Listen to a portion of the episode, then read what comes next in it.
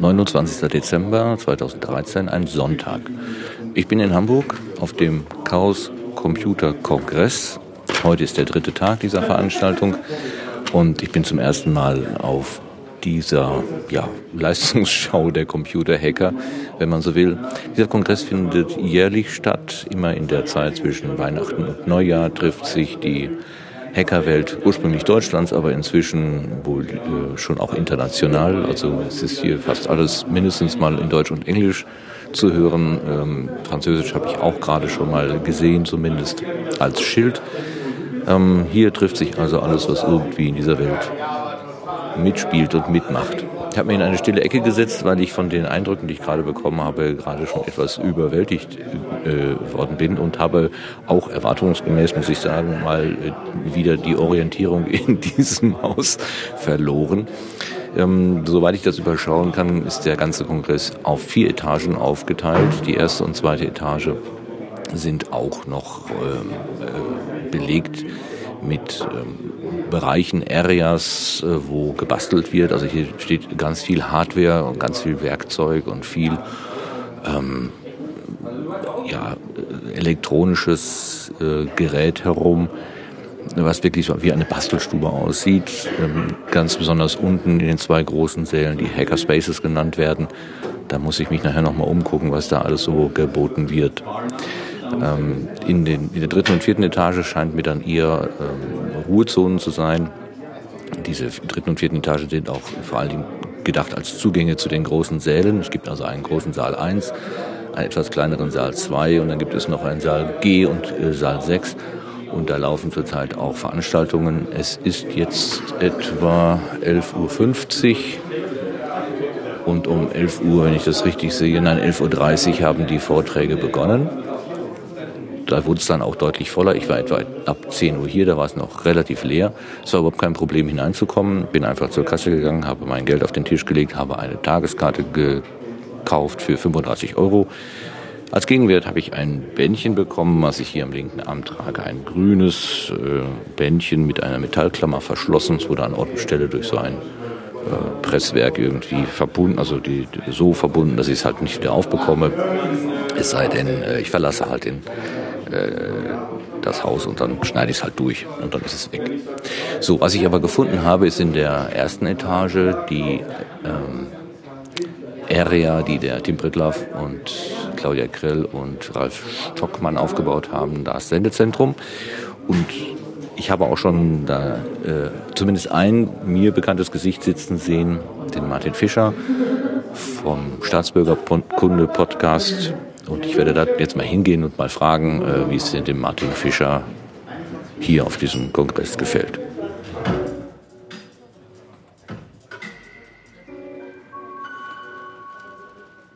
Guten Tag erstmal, Martin Fischer, und danke, dass ich mit dir reden darf. Ja, guten Tag. Vielen Dank für die Einladung.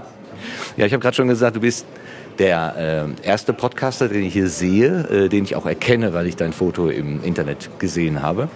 Ähm, vielleicht gibt es hier noch ein paar andere, die ich auch kenne, aber deren, den, ja. den Bilder. Bitte? Es gibt jede Menge, die vor Ort sind. Also ist, äh, hier in unserer Sendezentrum Podlove-Ecke treiben sich dann doch einige Podcaster rum, die man so auch gehört hat. Sag mal doch mal ein paar Namen. Ähm, ja, also erstmal hier äh, Tim Brittlaff natürlich, äh, die Wikigeeks, Claudia Krell und Ralf Stockmann. Ähm, Cornelis Carter von Schöne Ecken ist da. Ähm, wen habe ich denn noch gesehen? Ähm, ähm, Daily Coffee Break ist gerade hier vorbeigelaufen. Also es sind schon, schon eine Menge da.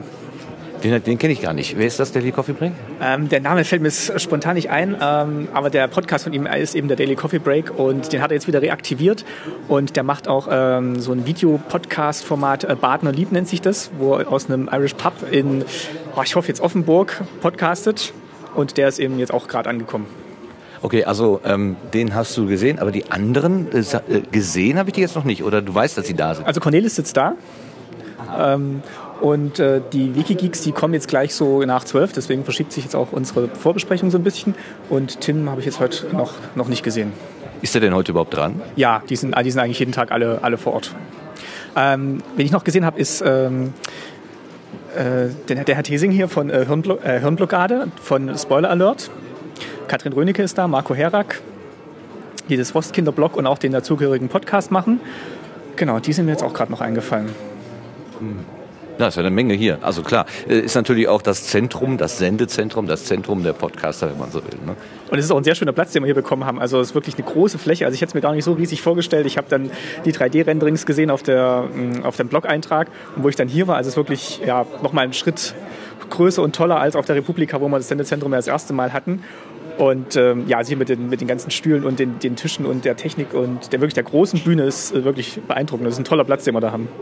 Du sagst wir. Gehörst du zum Sendezentrum jetzt mit dazu? Also ich, ich ähm, bin ein bisschen mit dabei bei der redaktionellen Arbeit, aber der Hauptteil ist natürlich bei ähm, Tim, Claudia und äh, Ralf. Aber so diese, dieser Podlove, diese Podlove-Ecke, da halte ich mich eigentlich schon ganz gerne jetzt auf hier während der, während der Zeit. Na klar. Aber du bist zum ersten Mal auf dem Chaos Communication Kongress, oder? Wenn ich das jedenfalls, wenn ich deine Twitter-Nachrichten so richtig verstanden habe.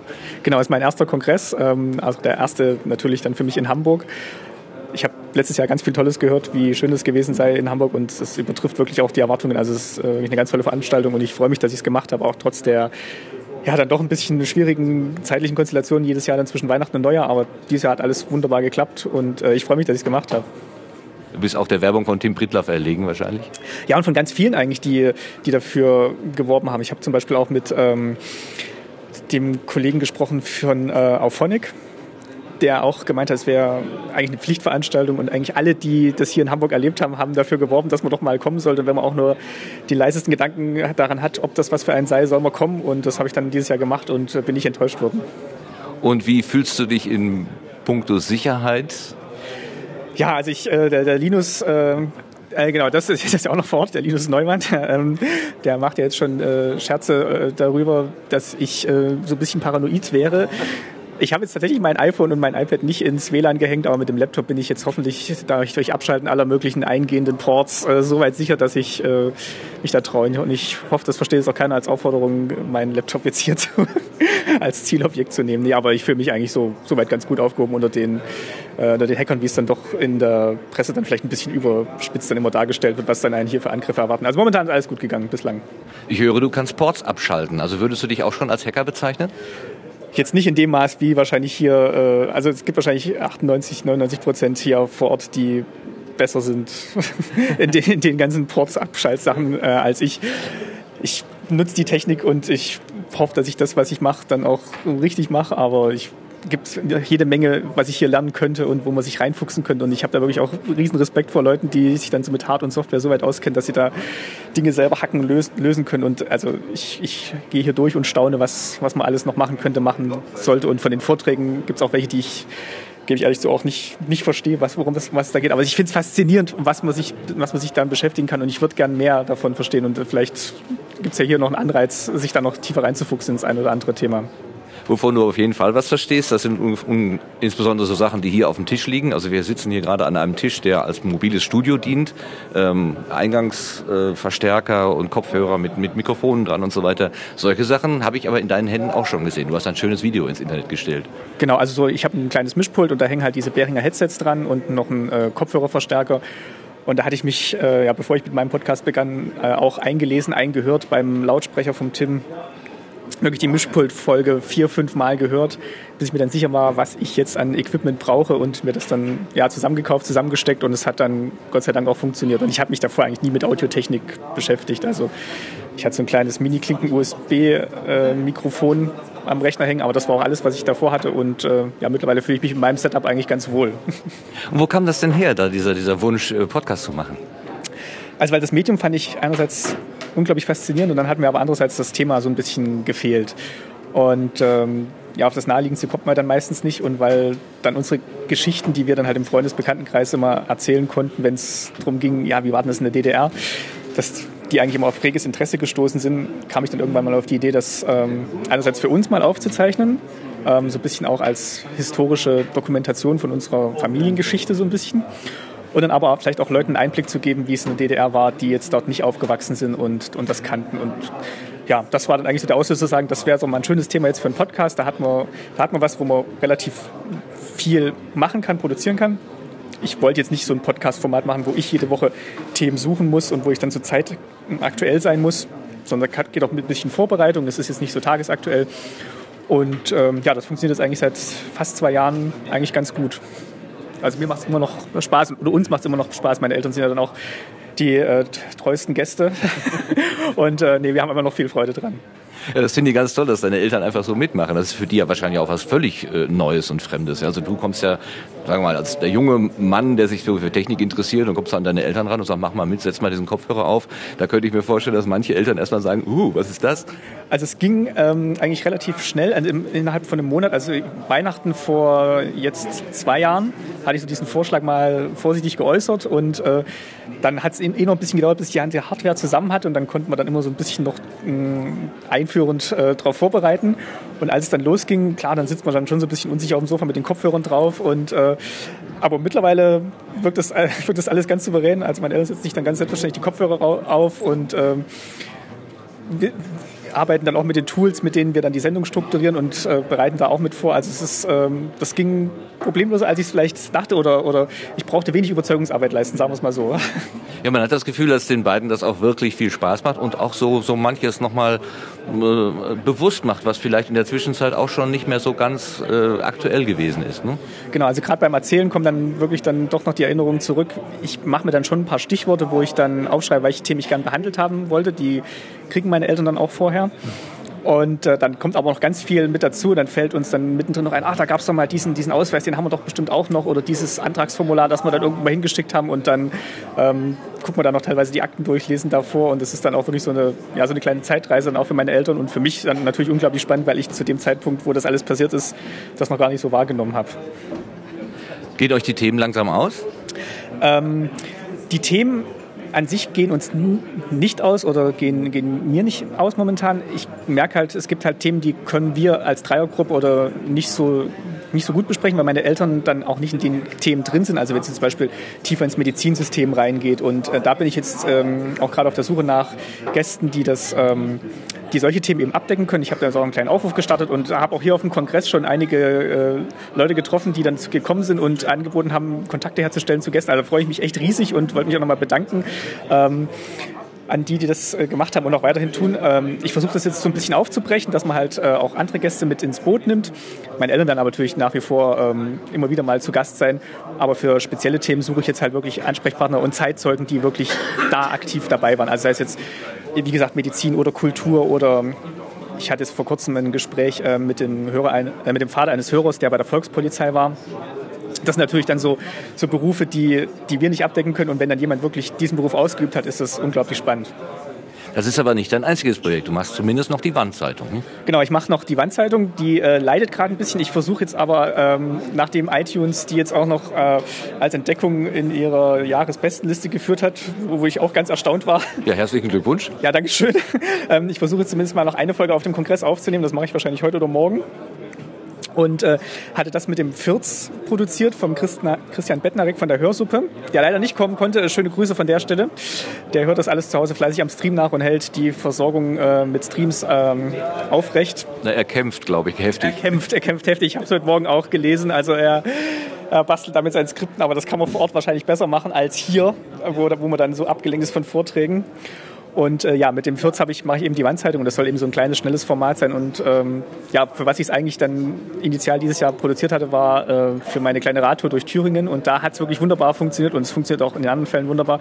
Aber dann wirklich von unterwegs eine Sendung aufzunehmen, hochzuladen aus dem Hotelzimmer und dann hat man den Eintrag, das ist eigentlich das Tolle dran. Und ich versuche da eigentlich so dann so ein bisschen die tagesaktuelle Berichterstattung über DDR-Themen ähm, aufzufangen, was ich jetzt im Podcast ein bisschen rausgezogen habe, weil der dann ja doch meistens vorproduziert ist und dann kann ich dann die aktuellen Sachen dann schnell einsprechen in der Wandzeitung und dort veröffentlichen.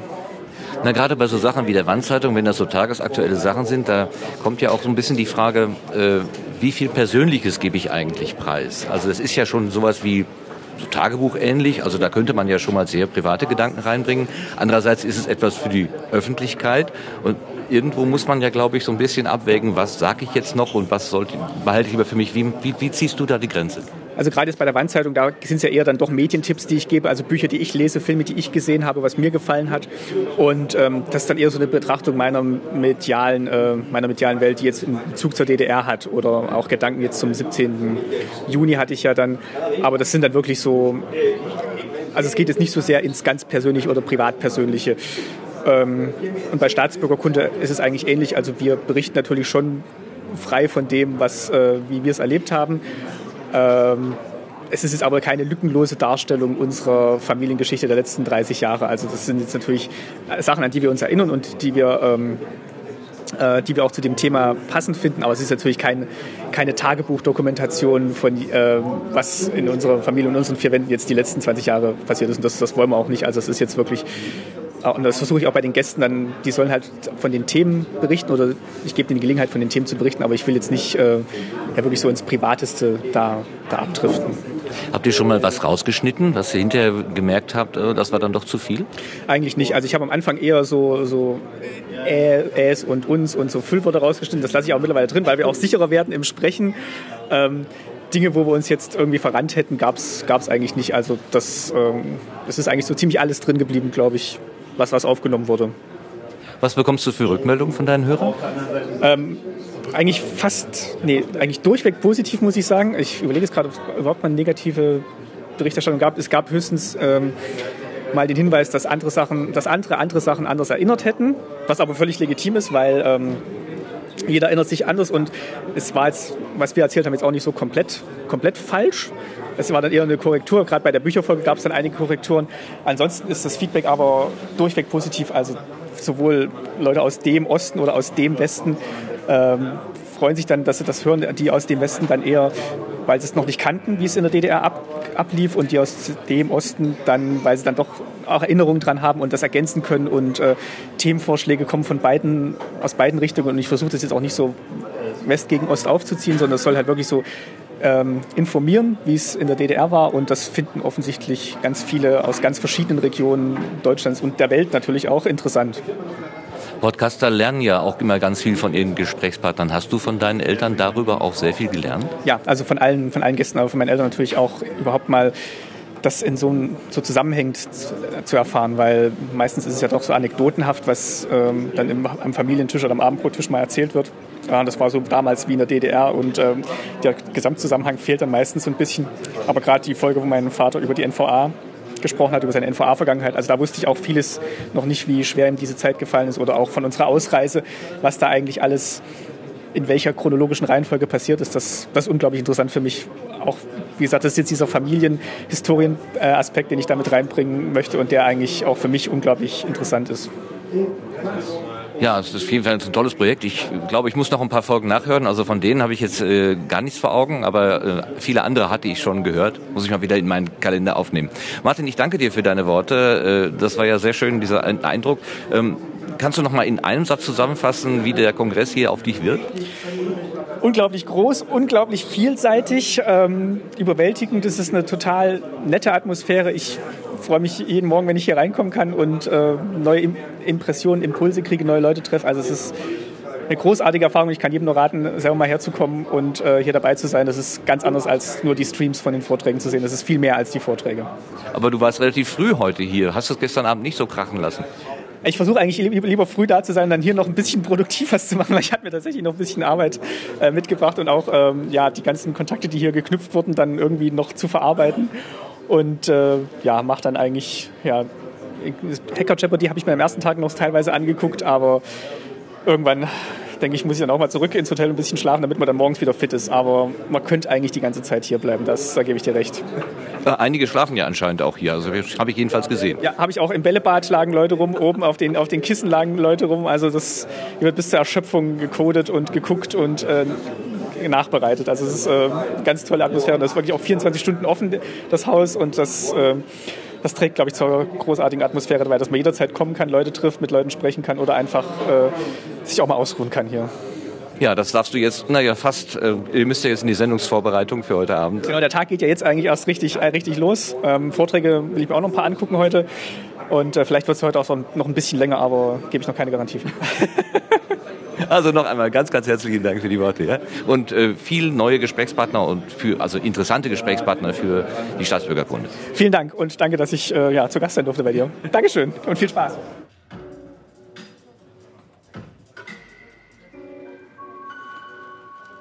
So, der Martin Fischer vom Staatsbürgerkunde-Podcast hatte mir ja gerade verraten, dass äh, am Tisch gegenüber auch ein bekanntes, ein bekannter Podcaster sitzt. Ähm, ich kenne ihn und viele andere auch unter dem Namen Roddy. Das ist richtig. Hallo. Die Stimme kennen wir fast alle, aber das Gesicht vielleicht nicht so viele. Also ich habe jetzt den Vorteil, dass ich mal dem Gesicht gegenüber sitze. Ich habe geguckt auf der Seite, der richtige Name ist äh, Uotka Deke. Wie ja. spricht man denn diesen ersten Namen aus eigentlich richtig? Gute Frage. Also ähm, der Name, der ist... Äh ich sag mal so, ist Mittelhochdeutsch und ist irgendwann im 12. Jahrhundert aus der Mode gekommen. Ähm, soweit ich weiß, aber da werden mir Mediavisten möglicherweise widersprechen, äh, handelt es sich um einen Anlautdiphthong. Also man spricht es dann Ruotke aus. Vielleicht ist es auch nur ein Dehnungs-U. Also das, äh, du hast es, doch, du hast es sogar richtig geschrieben. Das passiert nicht oft.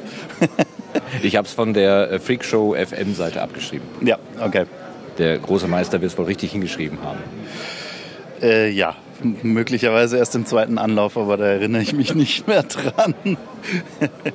Roddy, würdest du dich selber als Podcaster bezeichnen? Äh, ja, eigentlich bin ich eher so ein Podcast-Mitläufer. Also Dazu bin ich selber zu wenig aktiv in dem, in dem, in dem Podcasting-Ding. Also äh, ich sag mal so, wenn ich jetzt mich mehr an der Technik beteiligen würde und, und, und selber auch Sachen aufnehmen würde, dann würde ich mich vielleicht als Podcaster bezeichnen. Aber ähm, in der Freakshow ist es so, dass die Technik äh, von Tim eigentlich schlüsselfertig gemeistert wird und wir anderen da nur aufschlagen und unseren Senf dazugeben. Insofern habe ich so ein bisschen Probleme, mich selber als Podcaster zu bezeichnen. Ja, einer von euch, der Hukel, glaube ich, der hat ja jetzt angefangen, einen eigenen Podcast zu machen mit Gitarrenmusik, mit 300 Hertz oder so.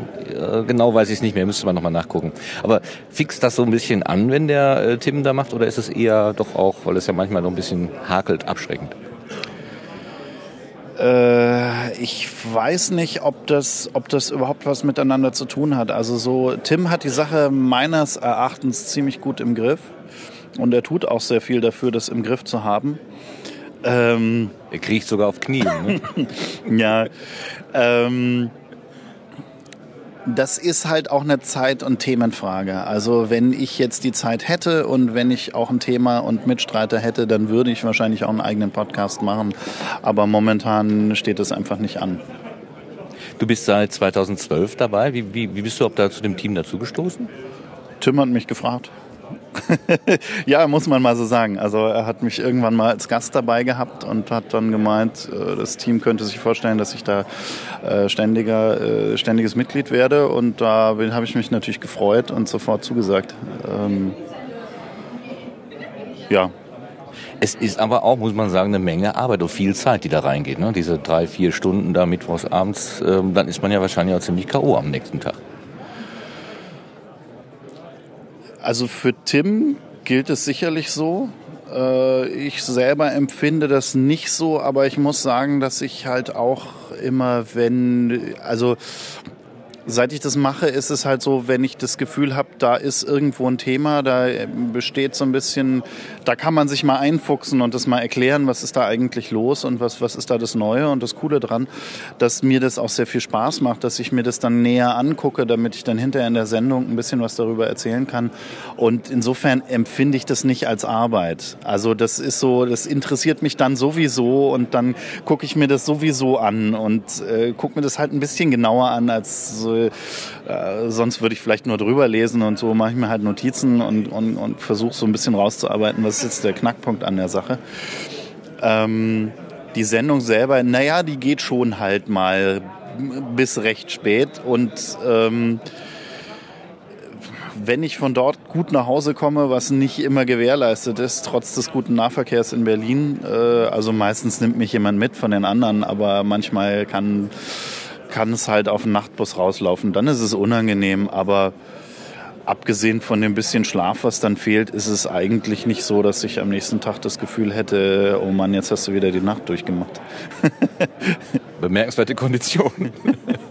Wie geht denn das überhaupt mit der Sendung so ab? Wie kommt ihr zu den Themen? Habt ihr so ein gemeinsames Dokument, wo jeder was reinschreibt? Ähm, ja, aber erst seit zwei, drei, vier Sendungen. Also, im, also wir hatten das immer so gemacht. Wir schlagen da auf. Äh, Tim bestellt ja immer Pizza und dann wird vorher erstmal Pizza, gesprochen, äh, Pizza gegessen und dann äh, schmeißt jeder, jeder so sein Thema in den Hut. Wir haben inzwischen äh, das mit so einem Tool, nennt sich Workflowy, machen wir das äh, wo dann kollaborativ jeder so seine Themen so eintragen kann und so. Ähm, ja, ich weiß nicht. Also äh, einerseits lebt die Sendung so ein bisschen von dem Chaos, das wir da veranstalten. Äh, andererseits äh, ist es natürlich auch ganz gut, wenn das Chaos nicht übermäßig wird. Äh, insofern stehe ich dieser ganzen, wir planen das ein bisschen besser, so ein bisschen zwiegespalten gegenüber, aber im Großen und Ganzen war das eigentlich schon immer so, dass, dass Tim hatte halt das Dokument offen und wir haben ihm zugerufen, was wir noch so an Themen haben. Und, und äh, Tim moderiert dann so hier und da ist noch dieses Thema und das erzählt jetzt jemand. Also insofern, ist die, also es ist keine Riesenplanung dahinter, sondern es ist mehr so ad hoc zusammengewürfelt. Und wenn es vorher Pizza gibt, kleckert ihr die Metaebene voll oder geht ihr vorher in, zum, zum Italiener rüber? nee, die, die, wird, die wird immer angebracht vom, vom, vom Lieferdienst. Und Vollkleckern, naja, wir geben uns schon Mühe, nicht zu viel Sauerei zu veranstalten. Nein, also. Äh, aber wir nehmen die schon in der Metaebene zu uns, äh, mitsamt der Platzproblematik, die da so ein bisschen herrscht. Ja, Mikrofon in der Margarita ist vielleicht auch nicht so gut. Ne? Naja, Tim hat ja diese Headsets, äh, die äh, ich inzwischen also auch privat zum, zum Skypen benutze und so weiter. Und ich muss sagen, das ist einfach genial. Äh, man, hat, man hat nicht dieses, dieses ständige Abstandsproblem, wenn man irgendwo ein Mikro hat und man muss sich immer konzentrieren, dass man da so im richtigen Bereich ist und so. Und dann ist es natürlich, wenn wir Pizza essen, ist der ganze Kram natürlich irgendwo verräumt. Wir, wir tragen ja nicht die Dinger, während wir die Pizza essen. Also insofern. ist das eigentlich unkritisch. Wadi, was machst du denn von zu Hause Haus? So sagt man ja immer gerne so, also beruflich quasi. Hast du irgendwas damit zu tun mit äh, Vermittlung von Technik? Bist du im Bereich Lehrer oder sowas tätig? Äh, nee, ich bin Softwareentwickler und mache momentan äh, iOS. Also momentan ist gut, schon sehr lange, sprich seit es das iOS eigentlich gibt. Vorher habe ich macOS gemacht.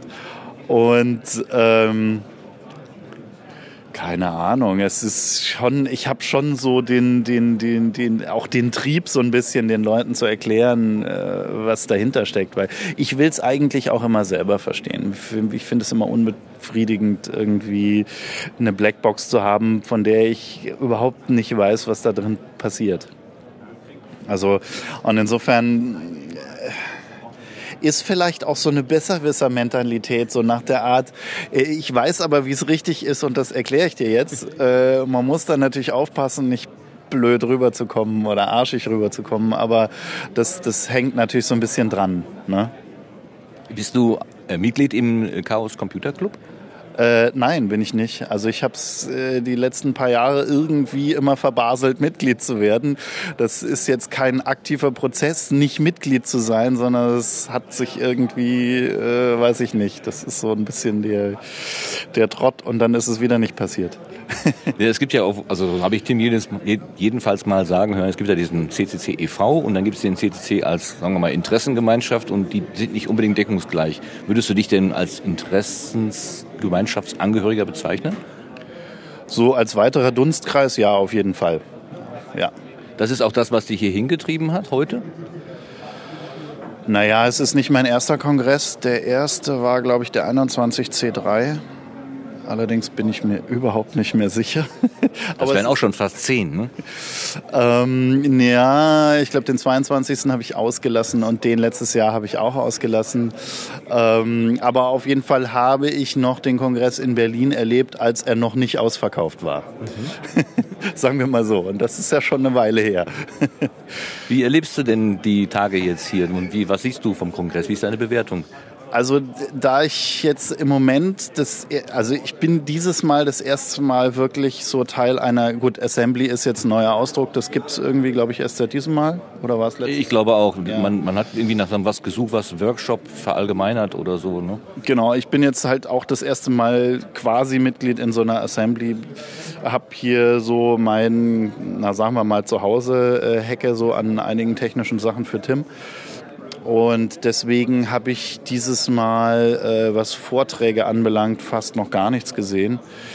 Ähm, ja, keine Ahnung. Also die anderen Kongresse, die habe ich also dann auch gerne mal einfach irgendwie im Saal verbracht. Und wenn jetzt kein Zwang bestand, aufzustehen, habe ich den nächsten Talk noch mitgehört. Ja, keine Ahnung. Also keine Ahnung, vielleicht werde ich mich hinterher ärgern, vielleicht höre ich dann hinterher die Hälfte nochmal nach oder so. Mal sehen. Also, ja, das Angebot wird ja wohl geboten, dass man vieles nachhören kann. Ne? Was ich so gesehen habe, ist vieles auch schon längst auf YouTube. Also und auf Vimeo und so weiter. Also das, äh, da habe ich auch wenig Sorgen, dass man das nicht nachgucken kann. Das sorgt die, die Community schon dafür. Genau, genau. Äh, äh, Stichwort Community. Was bekommst du denn für Rückmeldungen so, wenn du ähm, bei der Freakshow oder früher äh, Mobile Max? Übrigens, was sagst du überhaupt zu dem Themenwechsel, zum Namenwechsel? Äh, das ist der richtige Stichpunkt, Themenwechsel, Namenwechsel. Es ist ja ein Namenwechsel, aber kein Themenwechsel. Und äh, ich finde es sehr, also nee, gut, wir haben ja, wir haben es ja mehr oder weniger einstimmig beschlossen. Wir waren uns ja einig, äh, der alte Name passt nicht weil wir reden zwar viel über Macs, aber nicht so viel, dass es im Namen irgendwie widerspiegeln müsste, äh, sondern sind eigentlich sehr breit aufgestellt. Ich erinnere nur an die Folge, wo wir irgendwie eigentlich darüber reden wollten, dass, dass Microsoft Nokia gekauft hat. Und weil Nokia aber aus Finnland ist, haben wir irgendwie über alles geredet, was uns zum Thema Finnland einfällt, aber nicht über Microsoft oder Nokia. Äh, sowas passiert halt mal und das, das finde ich aber auch ganz schön und, und deswegen diese, diese eigentlich sehr offene Themenausrichtung, äh, Hauptsache es geht irgendwie in die Tiefe, finde ich, ist mit dem neuen Namen viel, viel besser wiedergespiegelt als, als dieser alte, doch sehr, sehr monothematische Name. Und deswegen, wir waren uns klar, dass der alte Name weg muss. Und es hat halt sehr lange gedauert, bis wir irgendwas gefunden haben, auf das wir uns dann einigen konnten.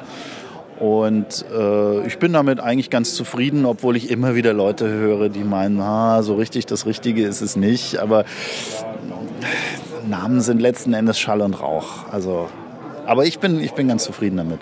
So einen Podcast gibt es ja auch, der Schall und Rauch heißt. Ne? Bestimmt. Ähm, hat das denn auch ein bisschen damit zu tun, dass man sich von so einem Markennamen oder einer, einer Assoziation zu einer Firma so ein bisschen loslösen wollte auch? Vielleicht, ja, ja, also klingt gut jetzt erstmal. Also ähm, wir sind, wir sind ja eigentlich alle Apple-Freaks. Ne? Also insofern ähm, glaube ich, hat das jetzt weniger was damit zu tun, sich jetzt von dem Markennamen oder von einem Markennamen der Firma Apple zu lösen. Äh, sondern ich glaube, es ist mehr das Ding, dass halt wir nicht allein auf dieses Thema reduziert werden wollten. Ja, also ich würde jetzt wahrscheinlich auch nicht wieder den, den, äh, den Namen einer Firma oder, oder Produktname einer Firma als, als Podcast-Titel nehmen, wenn es nicht wirklich nur sehr, äh, sehr eingeschränkt nur um diese Produkte geht. Insofern, ja. Also, ich glaube, deine Frage zielte ja darauf ab, ob wir jetzt verhindern wollten, dass das, das, das Image Apple auf uns äh, in welcher Richtung auch immer abfärbt. Und ich glaube, das ist, war jetzt nicht so zentrale Motivation. Na, iOS 7 hat ja einen schweren Stand bei Tim. Das kommt so rüber, ja. Na, er wird sich auch noch dran gewöhnen. Also ich meine, äh, Fortschritt ist immer Veränderung. Und das äh, Tim ist jetzt ja nicht der, also so schätze ich ihn ein, ist jetzt nicht derjenige, der Veränderung per se schlecht findet. Aber ich muss sagen, ich habe auch eine, ich habe auch eine Durststrecke gehabt, bis ich mich halbwegs an äh, iOS 7 gewöhnt habe. Und äh, man merkt ja auch, dass die ganzen Dritt, äh, Drittanbieter von Apps auch einen schweren Stand haben, sich an, an, an iOS 7 und dieses Design zu gewöhnen. Ich hoffe, dass das wird sich in den nächsten zwei Jahren dann mal endlich geben. Also ich bin immer ganz fasziniert, wenn ihr da technisch in die Tiefen geht, äh, was Bildschirmauflösung und was weiß ich alles angeht. Ich bin da völlig unbeleckt, aber ich, ich staune dann immer, was man da alles beachten kann und muss und welche, mit welchen Problemen die Programmierer dann auch natürlich zu kämpfen haben, dass sie die Sachen dann irgendwie auch schön für alle möglichen Displays hinkriegen. Mm, mm, ja, ja, das ja gut ist mein täglich Brot, deswegen kenne ich mich damit ein bisschen aus. du darfst jetzt klagen. Ähm, ich weiß nicht, ob, ähm, ob ich wirklich klagen will. Also ähm, natürlich ist es so, dass, dass, dass Apple hat jetzt mal so eine 180-Grad-Wende äh, hingedreht, was das Design anbelangt. Vorher war halt alles mit, mit, mit, mit schönen Verläufen und Buttons, die nach Buttons aussehen, diese Lederoptik und Nähte und dieses ganze Zeug. Und plötzlich ist alles flach und die Typo ist kristallklar und so weiter. Und das ist halt man steht halt als Entwickler davor und denkt sich so, ja, schön, jetzt darf ich einmal die gesamte App umbauen. Und äh, dann gibt es ja noch irgendwelche Designer, die haben dann auch noch äh, Ideen äh, und Ansichten und äh, das ist dann schon ein Gezerre und Gezieher. Auf der anderen Seite finde ich das frischer Wind ist nie verkehrt. Also das, das, das gilt halt auch für eine App. Und wenn man gezwungen ist, mal so ein Redesign zu machen, dann hinterfragt man vielleicht auch mal Dinge, die man schon lange nicht mehr hinterfragt hat und die man vielleicht auch besser schon seit einer Weile mal hinterfragen hätte sollen. Ne? Insofern, ja, Ach, Klagen ist nicht so mein Ding. okay, dann erzähl mir doch noch kurz, was in dem Assembly hier, Sendezentrum oder Potlove Area, äh, äh, Potlove Area oder wie immer das nennen will, was hier eigentlich passiert? Passieren äh, tut hier, dass es, die, äh, äh, also einmal gibt es zentral hier diese Bühne äh, vom Sendezentrum, wo die Sondersendung läuft. Ähm, am ersten Abend ging es um acht los, aber es haben sich alle geeinigt, dass es um neun vielleicht ein bisschen besser ist. Ähm, wenn man da auf der Tafel guckt, heute passieren hier noch ein paar andere Sachen äh, on stage. Ähm, vorne an der Ecke ist das Shownotes-Team, die äh, tatsächlich äh, die Sondersendung, so wie sie live läuft, äh, auch schon verschownoten ähm, damit sie dann zeitnah mit Shownotes und allem drum und dran äh, gepostet werden kann. Ähm, hinten ist die Developer-Ecke, da sitzen also vor allen Dingen die, die Leute, die an dem Padlove Publisher Plugin äh, basteln und da jetzt, glaube ich, in den letzten Tagen auch, auch ein paar äh, gute neue Sachen eingebaut haben. Gehörst du dazu? Äh, nee, nicht zu dem Podlove äh, Publisher Plugin Leuten. Das Ding ist, das, das Plugin ist ja ein WordPress Plugin. Und WordPress ist bekanntermaßen in PHP geschrieben und äh, PHP kann und will man oder man kann und will es nicht.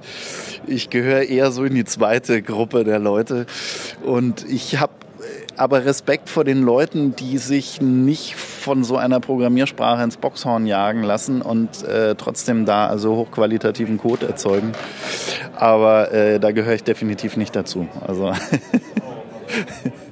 Okay, das waren ziemlich klare Worte. Ja. Aber du sagtest vorhin, du codest für Tim. Was, was macht ihr denn da so geheime Sachen? Ähm, na, so richtig geheim ist es nicht, aber Schade. da noch, ja, da, da noch nicht so richtig viel passiert, hängt es auch noch nicht an der großen Glocke. Ähm, sagen wir mal so, es gibt, es gibt so ein Problem äh, unter, unter macOS, dass ähm, na, so Programme wie Skype oder Mumble oder so gerne mal äh, zwar eine Möglichkeit haben, ein Audio-Device auszusuchen, aber man kann nicht aussuchen, welche Kanäle dieses Audio-Device denn zu verwenden sind, sondern diese, diese Programme benutzen alle Kanal 1 und 2. Und der Versuch, äh, an dem ich jetzt sitze, ist, da mal was zu machen.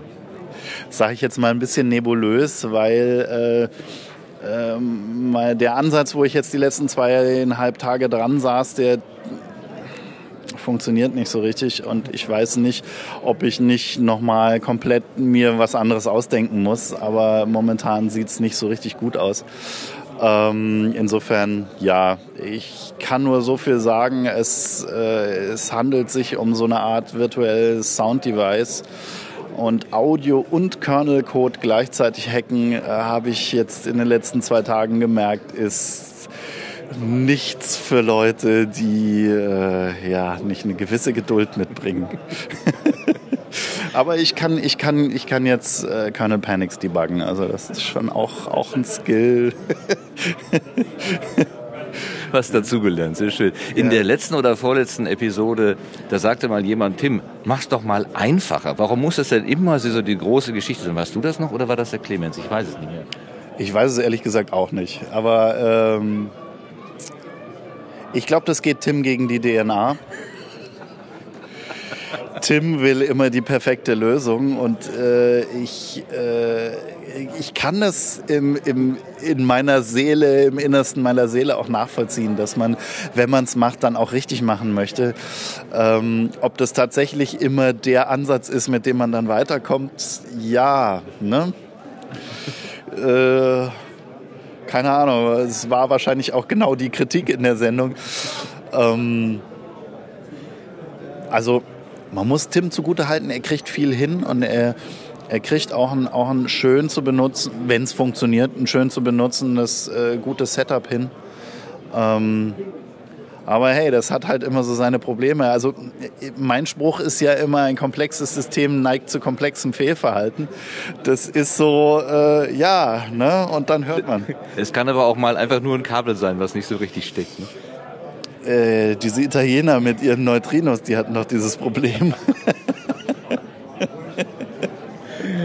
Aber wie viel Pizzen bekommst du denn dann, wenn du so nochmal im Hintergrund extra codest? Extra Pizzen meine ich natürlich. äh, ich habe da noch nicht mal angefangen zu verhandeln. Nein, ich mache das natürlich auch, weil es mich interessiert. Also ähm, äh, so diese ganze Audioschiene und, und Coden auf der Audio auf, die, auf der Audioebene, das ist eigentlich was, was mich immer interessiert hat. Und deswegen ist es für mich die Chance, auch mal wieder was anderes zu machen, mal wieder was Neues zu machen. Und eine Kernel Extension habe ich auch noch nie gehackt und das ist also auch spannendes Terrain. Insofern, äh, nee, also da gibt es so keine direkte Entlohnung. Aber ich glaube, ich fände das auch, würde es auch gar nicht haben wollen. Also, weil,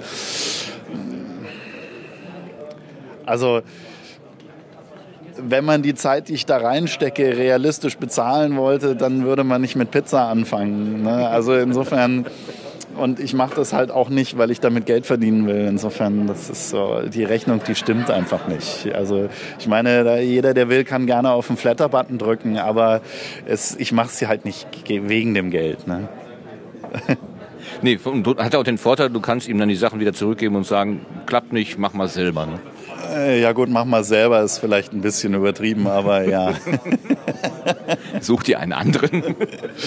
ja, ich glaube, er ist, äh, er hat auch niemanden gefunden, der wirklich, äh, der wirklich so wahnsinnig ist, in den Bereich reinzugehen. Aber inzwischen weiß ich auch, warum. Also ich meine, wir haben jetzt so ein bisschen, ich sag mal, wir haben jetzt sehr vorsichtig über PHP gerantet.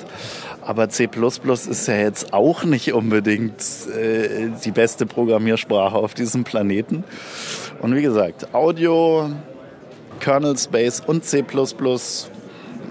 ja, ne, da wird es dann auch schon spannend. Sind echte Herausforderungen. Ich bin mir nicht sicher, ob ich das überhaupt gegen Geld machen wollen würde.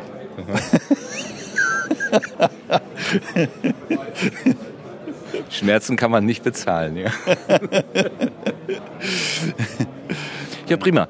Ähm, ich bin durch mit meinen Fragen. Möchtest du noch vielleicht jemanden grüßen oder etwas inhaltlich noch nachlegen? Wie sagt Tim immer so schön, äh, hast du noch irgendwas? Also außer dass ich, dass ich jedem nur empfehlen kann, äh, einfach mal reinzuschnuppern, wenigstens in den Kongress. Danke, danke. Ich habe natürlich den, den, Faden völlig verloren, weil ich über, ja. über den, äh, ich wollte ja wissen, wie der Kongress wirkt. Ihr habt ja einerseits auch Werbung dafür gemacht und andererseits aber auch immer gesagt, hier die Schwelle niedrig halten, hier ist jeder willkommen, hier kann jeder rein. Es gibt Tickets für jeden. Mhm. Das hat mich auch animiert, mal zu kommen. Ich bin heute Tageskarte habe ich mir geholt und einfach mal reingeschneit. Ähm, und ich finde es ein sehr ansprechendes, im wahrsten Sinne des chaotisches äh, Ambiente, aber äh, ansprechend, schön, schön freakig, mhm. ja, passt auch zu eurem Titel. Ähm, wie, wie empfindest du es? Du bist ja jetzt auch länger da, vermutlich. Es ist so schwer zu beschreiben, weil einerseits, ähm, einerseits hat man diese Kongressebene, diese Vorträge, die mitunter schwer zu verstehen sind, wenn man nicht die Grundlagen hat, die äh, mitunter sehr politisch sind, die mitunter sehr Art and Beauty mäßig sind. Äh, auf der anderen Seite hat man halt alles das, was außenrum in den Räumen passiert. Äh, also keine Ahnung. Also ist jetzt natürlich für jemanden, der ganz tief im Süden von Deutschland wohnt, ist es jetzt natürlich schwer zu sagen, hier komm mal einen Tag vorbei. Aber gerade die Leute, die es nicht so weit haben, kann ich nur sagen, kommt her, schaut euch das an. Und äh, im, im, im schlimmsten Fall nehmt das halt einfach als Ersatz für ein Zoo. Also hier kann man hier kann man auch die erstaunlichsten Tiere sehen und die blinken auch. Und äh, also es ist, es ist wirklich, also ich kann mir nicht vorstellen, dass jemand hier rausgeht und sagt, es war langweilig. Ich kann es mir nicht vorstellen. Ja, vielleicht Blumenliebhaber oder so, also die, die mit der Technik überhaupt nichts anfangen können. Obwohl man sieht ja auch sehr viele, naja, Blüten. Ja, also es, ist, es, gibt, es gibt Dinge zu sehen, die blinken und leuchten und es gibt, gibt äh, Dinge zu sehen, die, die politisch wichtig sind und es gibt Dinge zu sehen, die, die äh, man wahrscheinlich nur versteht, wenn man weiß, was die Technik so tut. Es gibt sogar diese komische Rohrpost, die... Äh, erstaunlicherweise tatsächlich benutzt wird. Also es ist, äh, oder ich sag mal, die erstaunlicherweise erstmal funktioniert. Also sie funktioniert halbwegs zuverlässig. Äh, Rohrlängen von, ich weiß es nicht, ich glaube, der längste Trunk ist irgendwie einen, halben Kilometer oder so. Also es ist unklar. Äh, mit ein paar Staubsaugern fliegen da irgendwie so selbst zusammengeklebte äh, Plastikflaschen äh, durchs Rohr. Es, äh, ja, also auch, auch sowas kann man hier sehen. Äh, ich denke, es lohnt sich da muss man auch erstmal drauf kommen, auf diese Idee mit der äh, Seil, äh, Seidenstraße, so heißt sie genau. Ja, der Name ist ein bisschen cheesy, aber. ist auch was für Eingeweihte, glaube ich. Ne? Das ja. soll ja an Silk Road wahrscheinlich erinnern, oder? Man weiß es nicht. Äh, wahrscheinlich. Ich kann mir nicht vorstellen, dass hier tatsächlich jemand Drogen mit dem, damit verschickt hat, aber äh, zumindest die Beteiligten scheinen da sehr viel Spaß damit zu haben. Ja, Stichwort Spaß. Dann ähm, Dankeschön. Du hast mir gerade viel Spaß gemacht mit diesem Interview.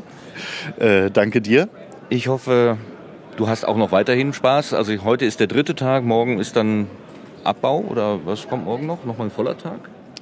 Hm, üblicherweise ist es am späten Nachmittag dann vorbei. Es gibt dann äh, nochmal diese Security Nightmares. Äh, ich sag mal so, wenn man überhaupt keinen Talk bis jetzt gesehen hat und einen, sich einen angucken will, dann den, wenn man reinkommt. ähm, und danach gibt es noch, ich glaube, es nennt sich Closing Ceremony oder so. Und dann ist es eigentlich vorbei, dann wird eigentlich abgebaut. Soweit ich weiß, gibt es abends nochmal Party, wahrscheinlich hier in der Lounge. Die haben wir noch gar nicht erwähnt, aber egal. Das äh, muss dir dann jemand anders erzählen. ähm, ja, ich werde morgen dann auch zurückfahren. Äh, ja. Also du musst nicht so viel abbauen. Also einige unten, glaube ich, die, die müssen ja lastwagenweise Material hier reingeschafft haben. Ja, also ich denke, dass ich hier mich schon auch beim Abbau äh, dann einbringen werde, aber es ist jetzt nicht so, dass das irgendwie an mir hängt. Weil ich auch nicht aufbauen geholfen habe. genau, kennst die Ecken nicht. Egal, macht ihr auf jeden Fall noch eine schöne Zeit. Nochmal schönen Dank für das Gespräch, war toll. Äh, dem, also dem, der, der Stimme, die ich so auf dem Ohr habe, dann auch mal persönlichen Kontakt zuzufügen. Vielen Dank. Ja. Das ist auch ein Händchen so. Danke dir. Tschüss. Tschüss.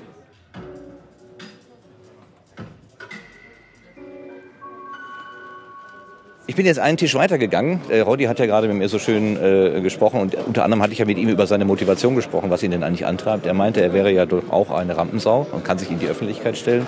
Es gibt aber auch Leute im Bereich des Podcasts, die stehen nicht so sehr im, im Vordergrund, sondern nur ihre Arbeit ist zu sehen, nicht die Person selber oder die Stimmen selber. Und das sind unter anderem die Show Notes. Und bei mir ist Evita. Hallo. Hallo.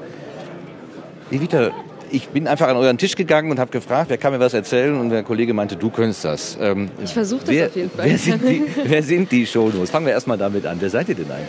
Ähm, wir sind ein paar junge Menschen im Internet, die sich irgendwann zusammengefunden haben und gesagt haben, Informationen müssen irgendwie raus in die Welt. Und wenn so viele Menschen ins Internet sprechen und keiner weiß, was sie gesprochen haben, ist das irgendwie doof. Und dann hat man vielleicht noch eine Frage zu irgendwas, was besprochen wurde und denkt, ähm, ja, da weiß ich jetzt nicht mehr genau, wie war das Wort. Und die haben einen Link genannt, den weiß ich jetzt nicht mehr. Und da haben sich halt, wie gesagt, ein paar getroffen und haben gesagt, das schreiben wir jetzt auf und ähm, stellen den Podcastern das zur Verfügung. Und so ist dann das Projekt shownote.es entstanden, also die Shownotes. Ähm, und wir bieten quasi eine Plattform, dass Hörer von Podcasts ähm, während der Sendung, Live-Sendung hauptsächlich, ähm, Shownotes zu den jeweiligen Sendungen schreiben können und die Podcaster das dann auf ihre Seite mit verlinken und die Hörer dadurch dann die Informationen bekommen, die sie suchen. Genau. Wie hat das denn genau angefangen? Also du sagst, haben Leute sich gefunden, hat einer ins Internet hineingeschrien und gesagt, ich will das machen, wer macht mit? Ich glaube, so ähnlich war das. Also ich bin ein bisschen später, das Projekt gibt es jetzt seit, oh Gott, jetzt muss ich meinen Kollegen angucken, seit circa 2010 wenn wir lügen, schlagt uns.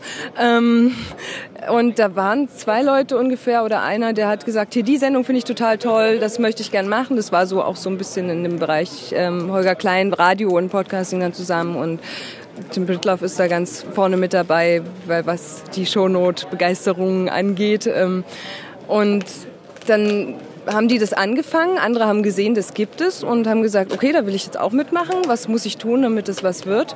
Und so ist das Team dann immer ein bisschen größer geworden und ähm, wir sind dabei, das immer weiter zu entwickeln, dass das irgendwann auch ein bisschen selbstständiger läuft und wir nicht immer mit dabei sein müssen, sondern dass dann quasi jeder die Möglichkeit hat, einfach mitzumachen, ohne große Hürden. Ja, du sagtest gerade, ihr stellt im Wesentlichen eine Plattform zur Verfügung, wo dann die Hörer selbst aktiv werden. Mhm. Äh, funktioniert das auch so? Ja, das funktioniert so. Also wir haben angefangen mit einem Piratenpad. Ähm, das ist halt so ein kollaboratives Arbeiten in so einem Textdatei grundsätzlich im Internet und da kann man halt einfach hingehen und gucken, was steht schon da. Habe ich noch eine Idee, will ich noch was ergänzen? Meld mich da an sozusagen und ähm, kann dann einfach da reinschreiben und das wird dann nochmal ein bisschen nachgeschaut, ob alles stimmt soweit, dass das dann auch ordentlich parsbar ist, also dass man danach dann auch schönes, was hat man dann, HTML oder so hat, was man dann in so eine Seite mit einbinden kann. Und aber den Technikkram, da wissen die Jungs eigentlich mehr, da bin ich jetzt gar nicht so ähm, die richtige. Aber im Grunde kann jeder mitmachen und soll auch jeder mitmachen und gerne mehr als zu wenig. Welches Niveau legt ihr denn da eigentlich an? Also man könnte jetzt ein Transkript machen, wirklich Wort für Wort alles mitschreiben, ja. oder aber mehr oder weniger Stichworte oder nur Links setzen. Also wo, wo ist da sozusagen die Grenze? Ähm, die Grenze ist, was der Podcaster wünscht. Also eigentlich sind Shownotes nur eine Zusammenfassung von den wichtigsten Stichpunkten, die so gesagt wurden. Gibt dann welche, die wollen mehr Zitate haben auch. Ähm, dann gibt es welche, die wollen das gar nicht und wollen wirklich nur reine Glossarlinks, also Wikipedia-Verlinkung etc. Und andere wollen alles, was einem dann noch dazu einfällt, obwohl es nicht gesagt wurde. Und manche wollen halt vielleicht auch ein Transkript. Ähm, da bin ich tatsächlich auch so ein bisschen dran, da das bisschen voranzubringen, so auf den eigenen Schienen ein bisschen. Ähm, aber normalerweise ist das ja ein Free-Dings, also jeder macht es freiwillig und so eine Transkription dauert einfach wahnsinnig lange und kostet demzufolge äh, auch viel Arbeitszeit und ähm, ist in Ausnahmefällen kann man das machen oder man klärt es dann irgendwie quasi äh, mit speziellen Personen, die das wirklich machen wollen. Und dann sagt man, hier, schreib mir mal die Sendung und vielleicht gebe ich dir auch noch ein Fuffi dafür oder so. Aber das ist dann wirklich für Ausnahmefälle. Woher wisst ihr denn, was der Podcaster will? wir stehen ja im direkten Kontakt. Also so ein Podcaster, der hat normalerweise noch einen IRC-Chat, also im IRC und ähm, da sind wir dann normalerweise auch und dann lernt man sich quasi so kennen übers Internet und dann schreibt man einfach mal drauf los, wenn die sagen, wir wollen Shownotes oder man fragt einfach, ja, was willst du denn eigentlich drin haben? Und so entwickelt sich das dann irgendwie, dass jeder so sein kleines, so ich möchte lieber mehr davon und mehr davon, so sein äh, gemischtes, buntes irgendwie sich da so zusammenklickt. Das ist so ein bisschen der, der, Traum der Zukunft, dass jeder dann irgendwann mal so einen kleinen Überblick gibt, was will er eigentlich in den Shownotes haben, so dass auch jeder, der mitschreibt, weiß, ah, okay, ich muss jetzt nicht unbedingt jeden jedes Zitat, was irgendwie kommt, aufschreiben und nicht jeden Spoiler, der genannt wird, sondern ich kann hier mal kurz Pause machen, die reden sowieso nur übers Wetter. Genau. Ja, du sagtest ja gerade, es gibt es schon ein paar Jahre und ich glaube, einige Podcaster haben sich inzwischen so sehr daran gewöhnt, dass es wirklich auffällt, wenn es zu einer Episode mal keine Show Notes gibt. Also ich habe mal einen Tweet gelesen, wo jemand, wo jemand schrieb, wirklich keiner da, der Show Notes schreiben will. Also ja. das ist inzwischen schon was Selbstverständliches mehr oder weniger ja, das ist auch ein bisschen schade eigentlich, dass es so ist, weil dadurch natürlich auch nicht wirklich mehr Leute dann rankommen, wenn die Podcaster nicht sagen, okay, ähm, wir brauchen jetzt unbedingt Leute und habt, habt ihr Lust mitzumachen, dann geht da und da hin, sondern wir im Grunde Werbung dafür machen müssen, dass die Podcaster ihre Shownotes bekommen und dafür sind wir jetzt eigentlich nicht da, weil wir machen das gerne, aber im Grunde müssen die Podcaster für sich selber Werbung machen. Ähm, das, da, da müssen wir noch mal üben.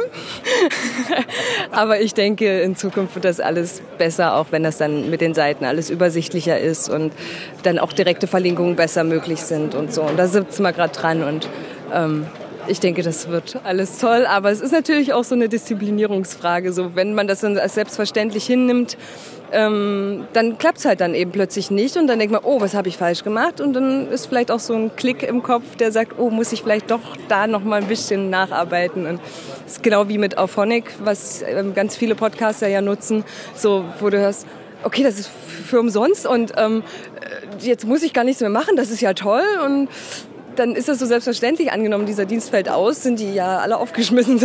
Also das, man möchte sich schon dann auch nochmal drum kümmern, dass die Dienste sozusagen auch ein bisschen, ich will nicht sagen Fame abbekommen, aber immer mal wieder sagen, dass es das gibt und so. Das hilft auch unheimlich wirtschaften und motiviert natürlich ungemein.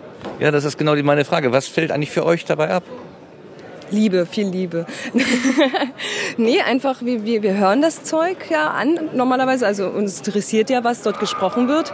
Und wenn man jetzt gerade Zeit hat und das nur hören würde, dann kann man ja auch gleichzeitig mitschreiben. Und jetzt habe ich die Frage vergessen. Was für euch dabei abfällt. Liebe. Liebe. Nee, was für, ja, wir haben natürlich auch Flatter-Buttons auf den Seiten und so, aber das ist mehr für den Erhalt der Server und so. Ähm, Im Grunde nur Information, auch für uns, weil wir selber können ja dann auch da rumsuchen und gucken, ähm, was haben wir eigentlich damals geschrieben, was wurde denn eigentlich da mal gesagt und ach, da haben wir doch noch irgendwie und weißt du noch damals. Ja, wenn ich mir meine eigene Nutzungsgewohnheit so vor Augen führe, dann höre ich Podcast, wenn ich im Auto sitze oder im Haushalt das berühmte Staubsaugen und so weiter. Also irgendwie was mhm. mache ich sowieso nebenbei.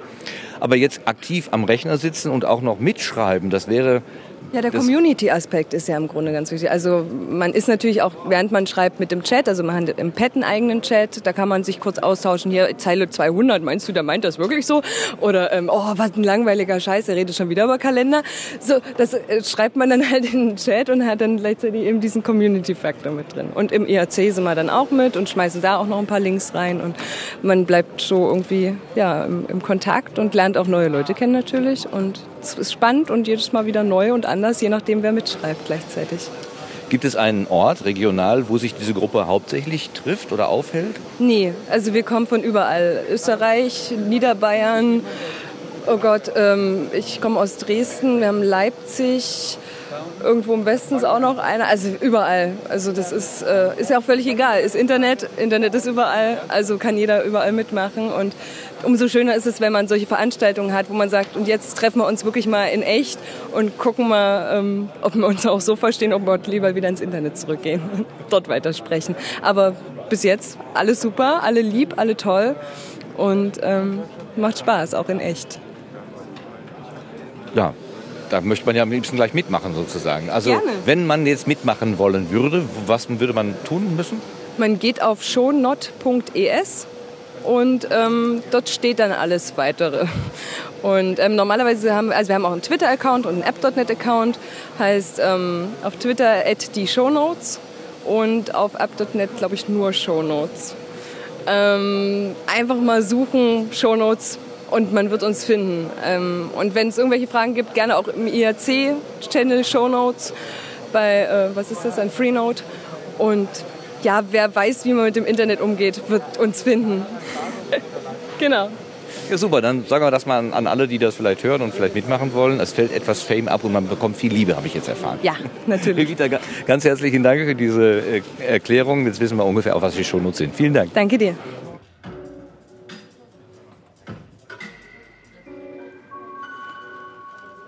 So, jetzt habe ich die ganz besondere Ehre, den, äh, wie wurdest du genannt, Podcast-Papst, Podcast-Vater Deutschlands äh, vor dem Mikrofon zu haben. Tim Prittlaff ist hier in der äh, im Bereich der Sondersendung, was nicht verwunderlich ist, weil es sein Projekt ist. Im Bereich des Sendezentrums, wie wir das nennen, wo die Sondersendung produziert wird. Das ist übrigens total verwirrend. Das Sendezentrum und die Sondersendung, da ja, ja. googelt man immer das Falsche irgendwie. Ja, ja. Das hat sich auch bei uns erst so im Laufe der Zeit so herauskristallisiert, wie wir das eigentlich nennen wollen und so.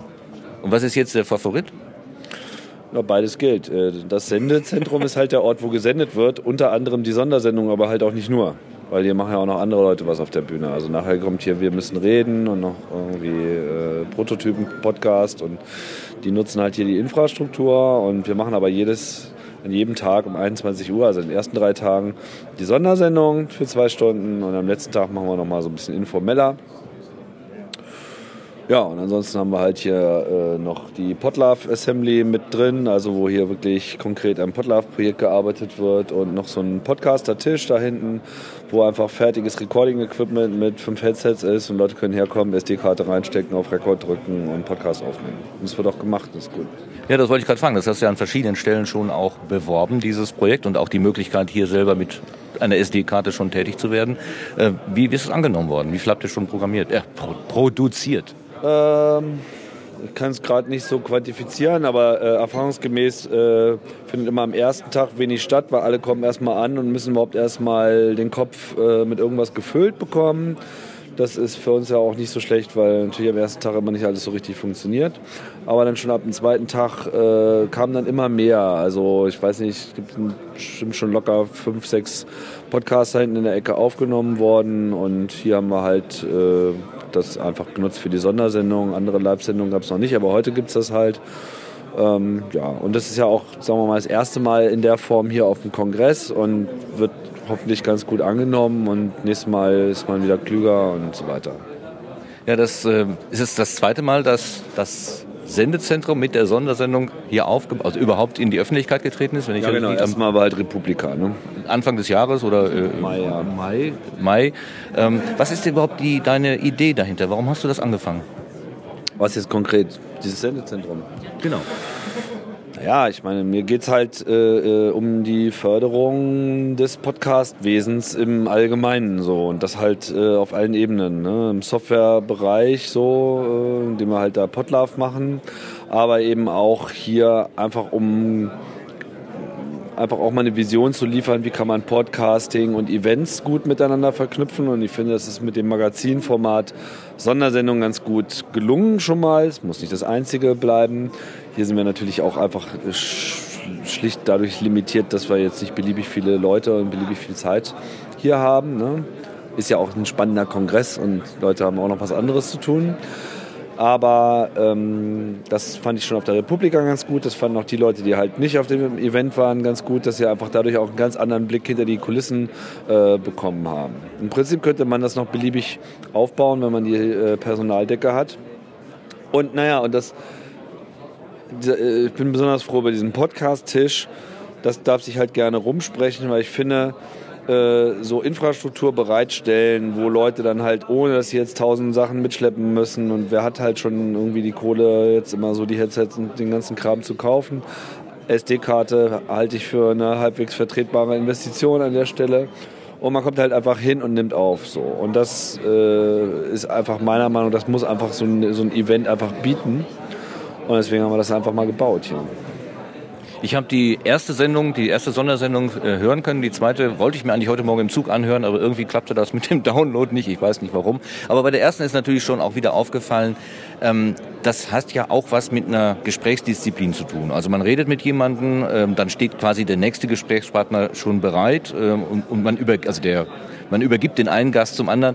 Da steckt ja auch so eine, ja, man muss ja auch jenseits des Mikrofons gearbeitet werden. Also muss ja irgendwie müssen ja Leute dafür sorgen, dass die zum richtigen Zeitpunkt da sind und falls man ein Loch ist, irgendwas äh, überbrücken oder so. Das hat, das hat komischerweise besser äh, funktioniert, als wir selber dachten. Wir dachten, das wird ein totaler Spießrutenlauf, aber es ist eher eine Frage der richtigen Ansprache und bisher kamen irgendwie immer alle halbwegs pünktlich hin. So. Es ist dann trotzdem wichtig, dass man jemanden hat, der die dann halt so empfängt, kurz einweist und so weiter, setze ich mal dahin, bis gleich dran und so. So einen Stage Manager braucht man halt. Ähm, ja, es funktioniert aber auch so. Und was sie auch äh, herausgebildet hat, ist, dass so 10, 15 Minuten eine ganz gute Slotlänge sind. So. Also alles, was darüber hinausgeht, ist dann für so ein, äh, auch für so ein Publikum dann so ein bisschen monoton will ich jetzt nicht sagen. Also es hängt natürlich immer vom Gesprächspartner ab. Manchmal hat man einfach so ein Thema, was sie erschöpfend behandeln lässt. Aber sagen wir mal, für dieses Format sind so 10 Minuten pro Teilnehmer bis 15 Minuten äh, ein ganz korrektes Maß. So, ja, was ja auch wiederum eigentlich mehr ist als ein ähnliches Format in normalen Radio hätte. Ja, dann würde man solche Projekte eher in ein, zwei Minuten vielleicht vorstellen. Und hier kann man dann halt irgendwie ein nettes Schwätzchen halten und im Wesentlichen die Informationen, wer bist du, warum machst du das, was hast du gemacht, was habt ihr für Erfahrungen gehabt, was gab es für Anekdoten, was macht er nächstes Mal. Zack, bumm, vorbei, vielen Dank, nächste kommt dran. Und so ist es halt auch sehr unterhaltsam, abwechslungsreich und Leute hören sich das irgendwie gerne an und erzeugen natürlich auch so ein bisschen Kulisse, das ist auch gut.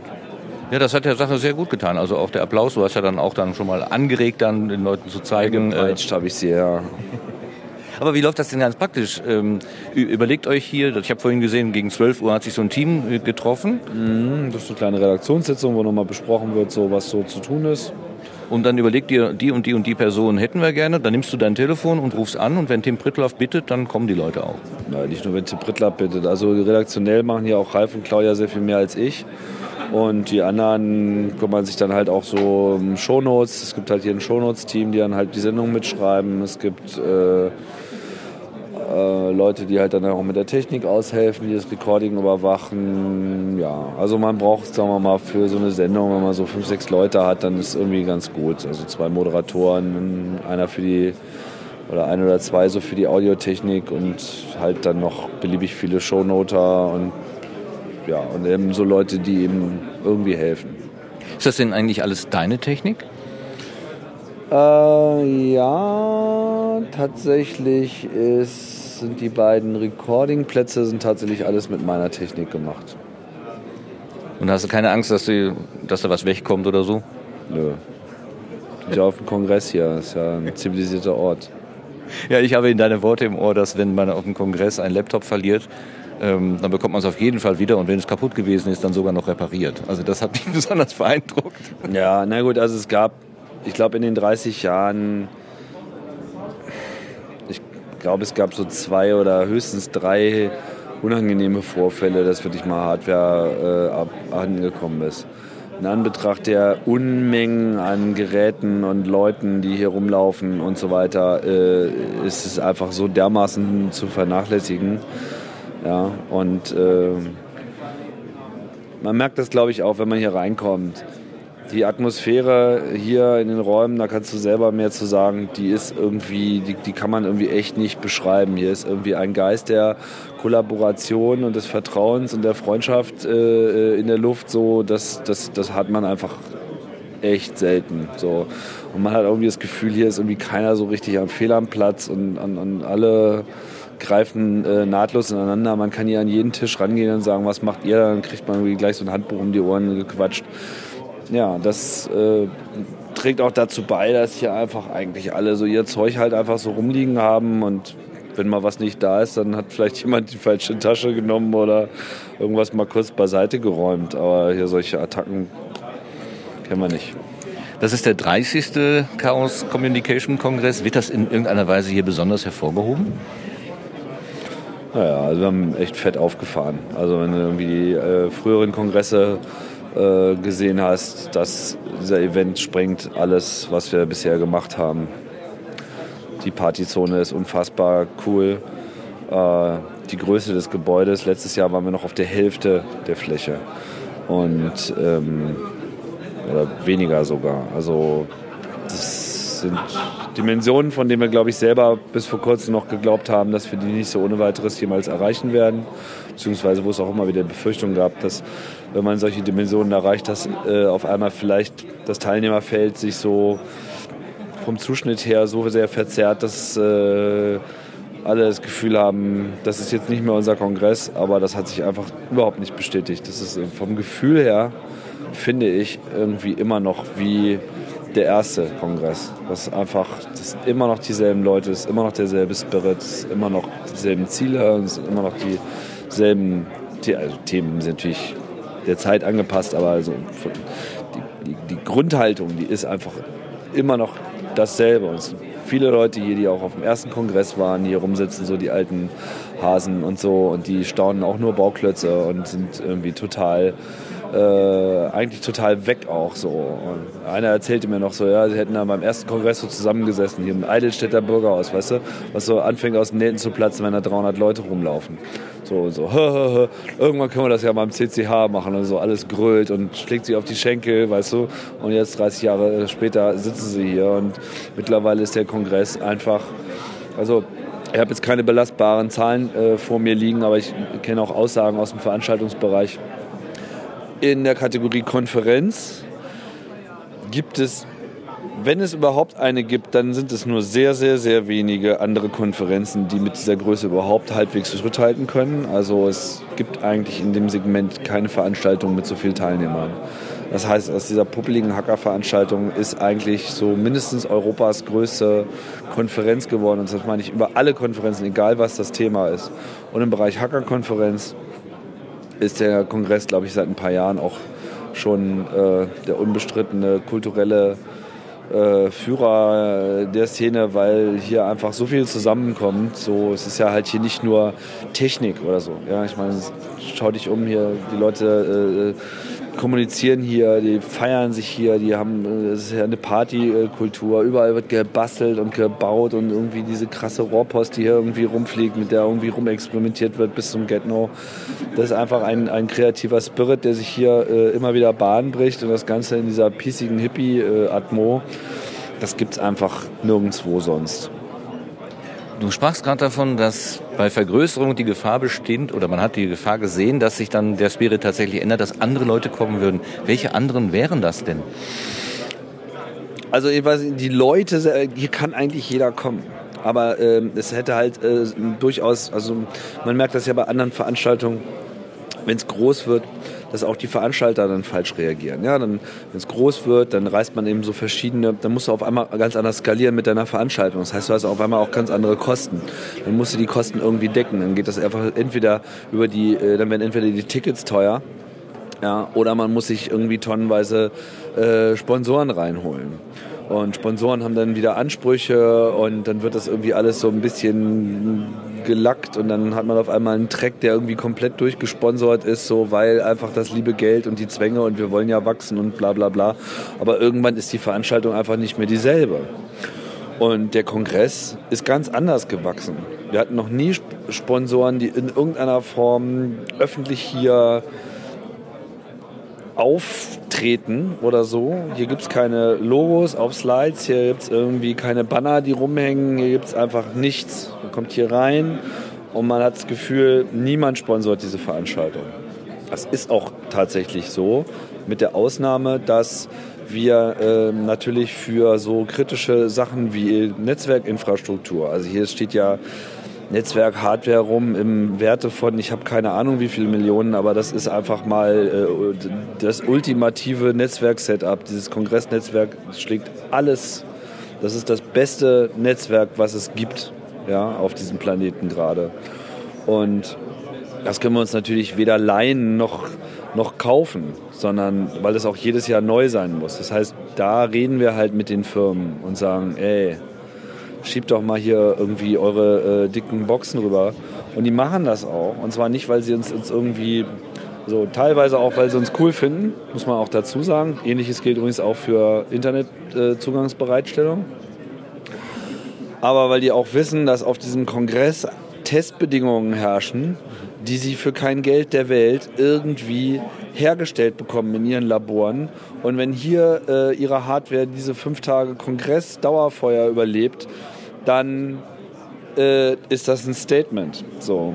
Nicht jetzt ein Statement, mit dem sie rausgehen und werben, sondern es überlebt dieses Dauerfeuer natürlich nicht, sondern da gibt es dann irgendwelche Tiger-Teams, die da dran äh, äh, sitzen und dann sich hier irgendwie die Bug-Reports durchschieben lassen, die Firmware fixen und dann werden diese Geräte noch während der Veranstaltung zwei, dreimal äh, in der Softwareversion erhöht. Das ist also, ich weiß jetzt nicht, wie es dieses Jahr gelaufen ist, aber das gab es in den letzten Jahren echt häufig, dass da einfach ganz kritische Bugs gefunden wurden, weil einfach die schiere Masse an Gerät, was hier rumgetragen und zum Einsatz gebracht wird, das kennen die einfach auch keiner, von keiner Veranstaltung. Ich meine, wir haben hier, äh, ich kenne ein paar Zahlen, 4200 aktive Wireless-Geräte gleichzeitig im Betrieb. 4200. Und ich meine nicht Geräte in den Hosentaschen, die vielleicht unter Umständen WLAN machen könnten, sondern gleichzeitig mit dem Internet kommunizierende Geräte, ja, in was weiß ich, wie viele Räumen hier. Und äh, sowas überhaupt äh, auf die Reihe zu kriegen, ist schon mal sehr, sehr schwierig. Äh, Ähnliches gilt ja dann hier auch für die Telefoninfrastruktur und so. Ich weiß gar nicht, wie wir auf diesen Punkt gekommen sind, aber es auf jeden Fall äh, ist es ja ist der totale Wahnsinn. Du hast ziemlich viel Werbung gemacht im Vorfeld und ähm, hast dann deutlich nochmal hingewiesen, wer immer das Gefühl hat, irgendwie, was könnte das für mich sein, der ist ja auf jeden Fall richtig. Ja. Und äh, mich hat das auch animiert zu sagen, okay, jetzt traue ich mich einfach mal hin. Und ich habe gehört, es gibt Tageskarten, also kann ich dann auch mal den, den Weg drei Stunden her machen und äh, drei Stunden zurück. Und das passt schon irgendwie, obwohl du gerade sagtest, das wäre ein Fehler, wenn man die Nacht nicht mit einbezieht. Ja, vor allem ähm, diese Nacht nicht. Dritter Tag ist natürlich der Höhepunkt. Also ich bin am richtigen Tag, aber zu kurz. Ja, ja, du bleibst länger noch. ähm, ist das ja, du wirst wahrscheinlich keine Zahlen wissen, aber oder äh, hast du vielleicht das Gefühl, dass auch mehr Menschen, so wie ich, einfach mal spontan mehr oder weniger vorbeikommen? Oh ja, definitiv. Wir hatten ja auch dieses Projekt Chaos-Patinnen, die jetzt explizit so Neulinge angesprochen haben, gesagt haben, kommt ihr hierher, tralala. Allein deshalb sind schon viele gekommen. Das waren irgendwie weit über 100. Ich habe keine Ahnung, wie die Zahlen jetzt sind. Ähm, ich habe auch gerade so aus meinem Podcast-Umfeld hier so viele, die halt so wie du äh, jetzt auch äh, sagen so, ja, ich habe mich jetzt immer echt hier überreden lassen, bin jetzt mal gekommen und so. Es waren auch echt, also viele, keine Ahnung wie viele, aber ich habe mindestens 30 Leute gesprochen. Das heißt, das wird irgendwie äh, auch noch eine größere Dunkelziffer dahinter haben. Test, Hallo, hallo, Test, Test. Jetzt sind wir hier gerade mitten in den Tests. Fängt, fängt hier gleich was an? Äh, Ach so, okay. Ja, hier fängt gleich der nächste Podcast an. Wir sind ja auch gleich durch. Ne? Ähm, ähm, ja. Habe ich meinen Satz zu Ende gebracht? Weiß ich nicht. Also die ähm, Offenheit für neue Leute und die Niederschwelligkeit, hier wird niemand ausgelacht, weil er vielleicht jetzt äh, mehr als auf den Startbutton drücken und wieder runterfahren nicht kann. Nein, weil alle, alle, alle wissen, dass sie so auch angefangen haben. Alle sind genauso mit geröteten Augen auf diesem Kongress aufgeschlagen und hatten keine Ahnung. Sind irgendwo hingegangen und gesagt, was ist denn das? Und wie schon gesagt, kriegst dann halt irgendwie gleich ein Handbuch irgendwie in die Ohren reingespritzt. Und das ist, äh, das ist hier einfach der Spirit. Alle wissen, dass nur mit Sharing und nur mit äh, freier, auf offener Kommunikation hier diese Szene so entstanden ist. Und dieser Event, ich meine, das haben wir vorhin irgendwie ja, wollte ich ja nochmal sagen, diese Skalierung, die dieser Kongress gehabt hat, das funktioniert hier deshalb, weil hier 10% der Teilnehmer, die hier Eintritt auch zahlen, arbeiten auf dieser Veranstaltung mit als Engel, wie wir das nennen. 10% ja, fast 1000 Leute, die sich freiwillig gemeldet haben, irgendwann mal hier irgendwo irgendeine Schicht zu machen auf der Bühne was ankündigen, irgendwie Stühle durch die Gegend tragen, Sachen aufbauen, Plätze äh, bewachen, an der Kasse mitmachen und so weiter. Ob es nur die Garderobe ist, egal. Jeder kleine äh, Handgriff hilft und äh, auch deshalb ist halt eine Kongress in der Lage, hier zu sagen, ja, okay, hier gibt es irgendwie vier Tage Dauerkongress, 24 Stunden am Tag ist hier irgendwie Action. Das geilste äh, Kabelnetzwerk, das geilste Wireless-Netzwerk, das abgefahrenste äh, Deck-Telefonnetzwerk mit irgendwie über 2700 eingetragenen Telefonen, das muss man sich mal vorstellen. Ein eigenes GSM-Netzwerk, ein eigenes Rohrpostsystem äh, eine unglaubliche Content-Infrastruktur, vier Tracks mit irgendwie den besten äh, Hacker-Talks äh, weltweit. Dazu irgendwie überall Space, Bastel, Tische, Kram, Zeug, Infrastruktur, volles Programm, wahnsinnige, verrückte Künstler, alles ist irgendwie voll mit Irrsinn und ein Schüler zahlt 20 Euro. So, und das einfach mal ein Statement und das finde ich auch super, gerade so an die Jugend, dass die einfach auch klarkommt und sagt, ey, äh, ich muss da hin. So.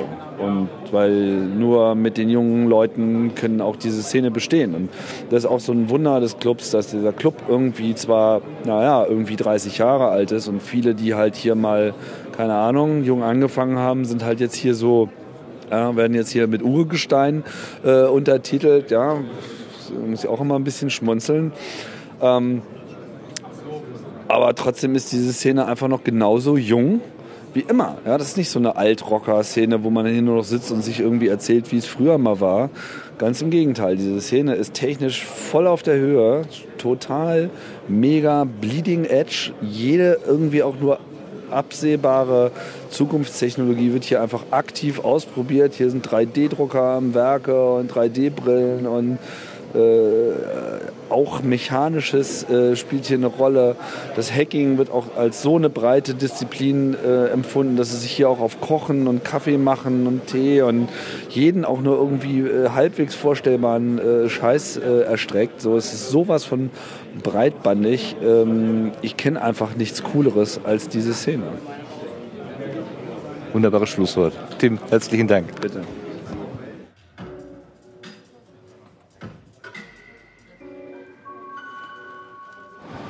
So, nachdem der Tim Prittloff mir gerade so viel über die technischen Daten des Netzwerkes hier erzählt hat, habe ich mir gedacht, ich mache mich mal auf den Weg und suche mal jemanden, der wirklich hier dann äh, aus, der, aus dem Maschinenraum sozusagen erzählen kann. Bin vorbeigekommen an einem sehr großen Reck mit allerlei blinkenden Lichtern und laufenden Lüftern und dachte, das wäre vielleicht etwas äh, in der Richtung, bin aber dann belehrt worden, es ist was ganz anderes. Ich rede mit Michi oder Eisturm, wie er sich selber nennt, äh, vom AK Vorrat. Hallo Michi. Moin, moin. So, du hast hier eine Riesenmaschine stehen, das ist deine private Maschine. Was hast du gerade gesagt, 100 und wie viel tausend kostet die? Ja, also im Prinzip stehen hier nur 10% von dem Storage, weil mal die Zulassung meines Fahrzeuges erlaubt mir halt eben nicht mehr auf einmal mitzuschleppen, besonders dann, wenn man noch Personen transportiert und Geraffel für die Demo, die gestern stattgefunden hat. Ähm, ja, also es ist im Prinzip so, dass hier eine kleine Maschine steht, die hat eine Höheneinheit und unten drunter stehen irgendwie 18 Höheneinheit Storage. Wir haben 60 Platten mitgenommen, von dem sind im Betrieb derzeit 45, online sind davon 30. Wir haben ein ähm, RAID 5 gebaut, äh, haben einen dynamischen Datenträger erstellt, letztendlich mit genau 1689 Gigabyte. Das Ganze hat die Dimension eines Kühlschranks mindestens. Ne? Ja, im Prinzip äh, könnte man einen Kühlschrank sagen. Ähm, ähm, Im Prinzip, äh, wenn man dahinter steht, kannst du dir auch den Föhn sparen. Also frisch aus der Dusche direkt in das Storage. Ne? Gibt eine gute Frisur prinzipiell. Ähm, davor sollte man sich mit ja, langen Haaren nicht stellen, könnte ein ziemlich schmerzhaftes Erlebnis werden. Gut, zum, zum Erwärmen der Luft hier ist es sicherlich nicht erforderlich. Hier ist ja schön klimatisiert. Warum hast du die Kiste hier aufgestellt? Ja, im Prinzip ähm, sind wir ja vom AK Vorrat und wir wollten uns selber mal ein bisschen in Frage stellen und bevor jetzt die Leute anfangen zu stöhnen und sagen, hey, was erzählt der Michi eigentlich gerade? Und ähm, okay, ich habe mich ja ein paar Leute ein bisschen auf die Rolle genommen und gesagt, wir machen das jetzt mit der Vorratsdatenspeicherung selber und habe mich gefreut an den äh, kuriosen Blicken, die ich dann äh, geerntet habe. Dann habe ich dann natürlich noch getoppt. Ich habe Windows 7 installiert und ähm, im Prinzip ist die Kiste seit zwei Tagen online. Und da wir ja gerade im Radio sind, können wir ja auch die Adresse erzählen. Das ist die ackervorrat.info. Ähm, ich erzähle jetzt keine IP-Adressen, äh, könnt ihr selber rausfinden. Es sind zwei IP-Adressen hinterlegt. Eine Zusätzliche ist noch ein IPv6, da gibt es im Prinzip noch kein mir bekanntes funktionierendes Round-Robin-Protokoll, also müssen wir damit einer IP leben. Die Spitzen lagen letzte Nacht ungefähr bei 700 MB da ausliefert äh, Code. Und äh, ja, wir haben noch massig Platz und morgen 18 Uhr wird abgebaut. Also wer noch dabei sein will, ist herzlich willkommen. Das, es gibt kein Passwort, es gibt zwei Benutzerkonten. Eins ist Anonymous, also wenn man zu faul ist, diesen Benutzerkonten so abzuändern, dass da eben nicht GUS steht, das ist nämlich der andere Benutzerkonto, hat man ein paar weniger Rechte, löschen könnt ihr nicht, höhö, ich will ja schließlich alles behalten. Ne, ist ja Vorratsdatenspeicherung hier, ne, so ein kleines Testszenario. Ich freue mich sehr ähm, über jedes Ergebnis, mit dem ich nach Hause gehe. Ähm, ich hoffe, dass ich genügend Hausaufgaben gemacht habe, um bis morgen 18 Uhr hier Live-Betrieb sicherstellen zu können. Ähm, wenn nicht, werde ich grundsätzliche Dinge nochmal neu bedenken müssen. Aber so bin ich derzeit zur Stunde guten Mutes, ohne weitere Zwischenfälle bis morgen 18 Uhr hier zu bestehen. Michi, du hast mich total abgehängt. Ich habe noch gar nicht verstanden, was deine Maschine genau eigentlich macht. Gibt sie mir Zugang zum Internet und du liest alles mit, was ich da mache? Oder was, was ist da, nein, was nein, wird das bevorratet? Also wir locken auf dieser Maschine nichts. Wir zeigen an, wer im Moment zugreift und wer hier vor dem Bildschirm sitzt, kann das sehen. In dem Moment, wo wir die Maske zumachen von dem Administratorkonto, sind auch die Daten weg. Also natürlich machen wir keine Vorratsdatenspeicherung, aber wir können hier halt für den kritischen Besucher kurz visualisieren, was eigentlich das Problem ist und, und was man äh, über sich verrät und wie die Gegenseite aussieht. Ähm, und dass wir im Prinzip das mit der digitalen Selbstverteidigung ernster nehmen sollten, als uns eigentlich wirklich lieb ist. Was genau würde ich sehen? Also ich sage mal, ich bin jetzt der kritische Betrachter und sag, äh, zeig mir doch mal, was, was, was macht denn die Gegenseite? Was, was sehe ich denn da? Die Gegenseite kannst du hier sehen. Im Prinzip ähm, siehst du hier blaue und grüne Felder, die rattern hier durch. Unten kannst du sehen, mit welchem Download-Speed. Ähm, hier sind auch die IP-Adressen. Hier wird dann geahnt. Hier sind die Accounts angezeigt. Habe ich ja schon erwähnt, die Accounts. Einmal GUES und einmal Anonymous. Anonymous hat ein bisschen weniger Rechte. Und jetzt haben wir gerade kurz einen Ausfall im Bild gehabt, aber das sind nur auf schlechte Kabelverbindungen. Das ist ein altes VGA-Kabel. Der Monitor gehört schon lange entsorgt. Den habe ich irgendwie schon sieben Jahre auf dem Tisch und vier Jahre, glaube ich, liefen die durchgängig. Dafür sehen sie eigentlich noch gut aus. Man kann heute schlechtere Hardware für mehr Geld kaufen, fürchte ich. Ja, was steht hier an, tatsächlich an Hardware rum? Ich habe bei eBay mal so richtig schön Schweinchen gehabt und für dünnes äh, Prinzip ein Storage gekriegt. Zehn Shelves stehen irgendwie zu Hause rum wenn man das mal neu hätte kaufen wollen, hätte man tief in die Tasche greifen müssen. Ich habe irgendwann mal nachgerechnet, 180.000 Euro nur für die Shelves und die Technologie und 149 Platten, die dann mit jeweils 600 Euro die kleinen und 800 die großen dazu. Ich habe aufgehört zu rechnen, da wurde mir dann schwindlig. Ja, es war ein kleines Geld, es war eine weite Fahrt und der, der mir das verkauft hat, war sauer, weil er wollte eigentlich knapp das Zehnfache, aber äh, ich sag mal so, die mit der erhobenen Nase und mit dem weißen Pulver drunter kriegen manchmal so fünf bis sieben Dinge nicht im Leben auf die Reihe. Und dann hat man dann auch mal äh, Glück. So, was, was genau sehen wir jetzt dann da? Also wir sehen, wie gesagt, äh, zugreifende IP-Adresse. Mhm. Kann natürlich super interessant sein. Im Prinzip ist es jetzt so, wenn man das locken würde, würden zum Beispiel, wenn der Content, ja, du kannst ja dahinter im Prinzip sehen, was die Leute hier runterladen. Ja kann ja im Prinzip eigentlich auch nicht so Sinn der Sache sein. So, und im Prinzip, wenn man das so jetzt zum Beispiel bei BitTorrent so machen würde oder bei einschlägigen File-Sharing-Seiten, gibt es in ein paar Tagen Post vom Anwalt mit äh, böse Kohle zu bezahlen. Mhm. So, also das ist so im Prinzip ja, das, was die anderen Leute sehen. Also wenn sie zum Beispiel so ein Ding aufsetzen, wo sie IPs sammeln wollen, um hinterher dann zum Amtsgericht in Köln, Köln, ich glaube, es war Köln, zu gehen und sich da merkwürdige Befugnisse erweiterter Art zu tun, holen, um irgendwelche ISP zu bedrängen, ihre Kundendaten zu verraten, können wir natürlich grundsätzlich nicht gutheißen und nicht begrüßen. Von daher ähm, haben wir auch Reit Null, wenn hier der Strom ausfällt, ist muss alles weg. So, also du machst das, äh, um aufzuklären, um zu zeigen, was man überhaupt an Spuren hinterlässt. Als ja, normaler. Benutzer, was man normalerweise, als wenn man der... Genau, das sind, das sind Sachen, die kannst du im Prinzip auch nicht verhindern.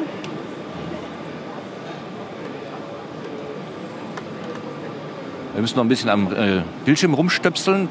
Da ist das Bild gerade wieder ausgefallen, aber jetzt ja, ist es wieder ist da. Es ist wieder weg, aber... Vielleicht haben wir auch verloren. So, also das kann ich nicht beurteilen. Naja, um, um die Frage zu beantworten, welche Art von Aufklärung hast du vor oder hat der AK naja, Vorrat eigentlich vor? Also im Prinzip ist es für mich privat ein sehr toller Test hier. Vier Tage für Windows 7 in einer feindlichen Umgebung zu testen. Ich gehe davon aus, dass die, die am wenigsten sagen, auch am meisten können, so wie im echten Leben. Mhm. Und für uns ist es hier eine tolle Simulation. Also wenn ich morgen bis morgen Abend verstanden habe, was ich tun muss, um meinen Kunden die digitale Selbstverteidigung näher zu bringen, habe ich vier Tage lang hier richtig was gelernt. Dafür bin ich richtig, richtig dankbar. Sage ich ganz ehrlich. Also es ist ein, es ist ein großartiger Test für mich und, und, und für jeden, der hier auch letztendlich teilnimmt. Wir werden im Prinzip verantwortungsvoll wie immer mit diesen Sachen umgehen, die wir hier sehen. Und äh, ja, das, ja, die, die politische ähm, Aussage dahinter ist, und ich hoffe, sie ist im Prinzip auch im AK Vorrat konsensfähig, äh, Daten sollen frei sein und äh, private Daten schützen, öffentliche Daten nützen. Und äh, das ist im Prinzip eine alte Forderung aus unseren Kreisen, ist ja auch das Recht auf eine Privatkopie. Ich sage bewusst Kreise, weil das ist so natürlich nicht unbedingt konsensfähig. Ja, prima. Dankeschön, dass du das alles so wunderbar erklärt hast und viel, äh, viele gute Daten noch für deine äh, Kiste. Ja, bis morgen 18 Uhr ist das hier online und ja, vielleicht überleben wir ja, wer weiß. Alles Gute dabei. Tschüss, danke.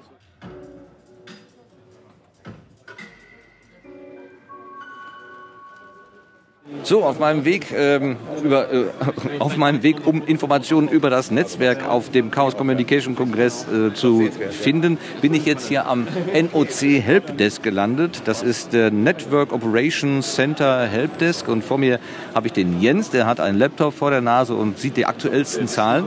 Hallo Jens. Hallo. Also ich bin Martin, ich weiß gar nicht, ob ich mich schon vorgestellt hatte. Du kannst mir jetzt die aktuellen Netzwerklastzahlen, die der Tim Prittlaff gerade nur so ähm, allgemein sagen konnte, vielleicht mal ganz genau nennen. Ja, also wir haben im Moment ein, äh, unser Uplink, also unsere Internetanbindung nach draußen, äh, schicken wir ähm, zurzeit 3 Gigabit nach draußen und äh, kriegen zurzeit 10 Gigabit ungefähr äh, als empfangende Daten.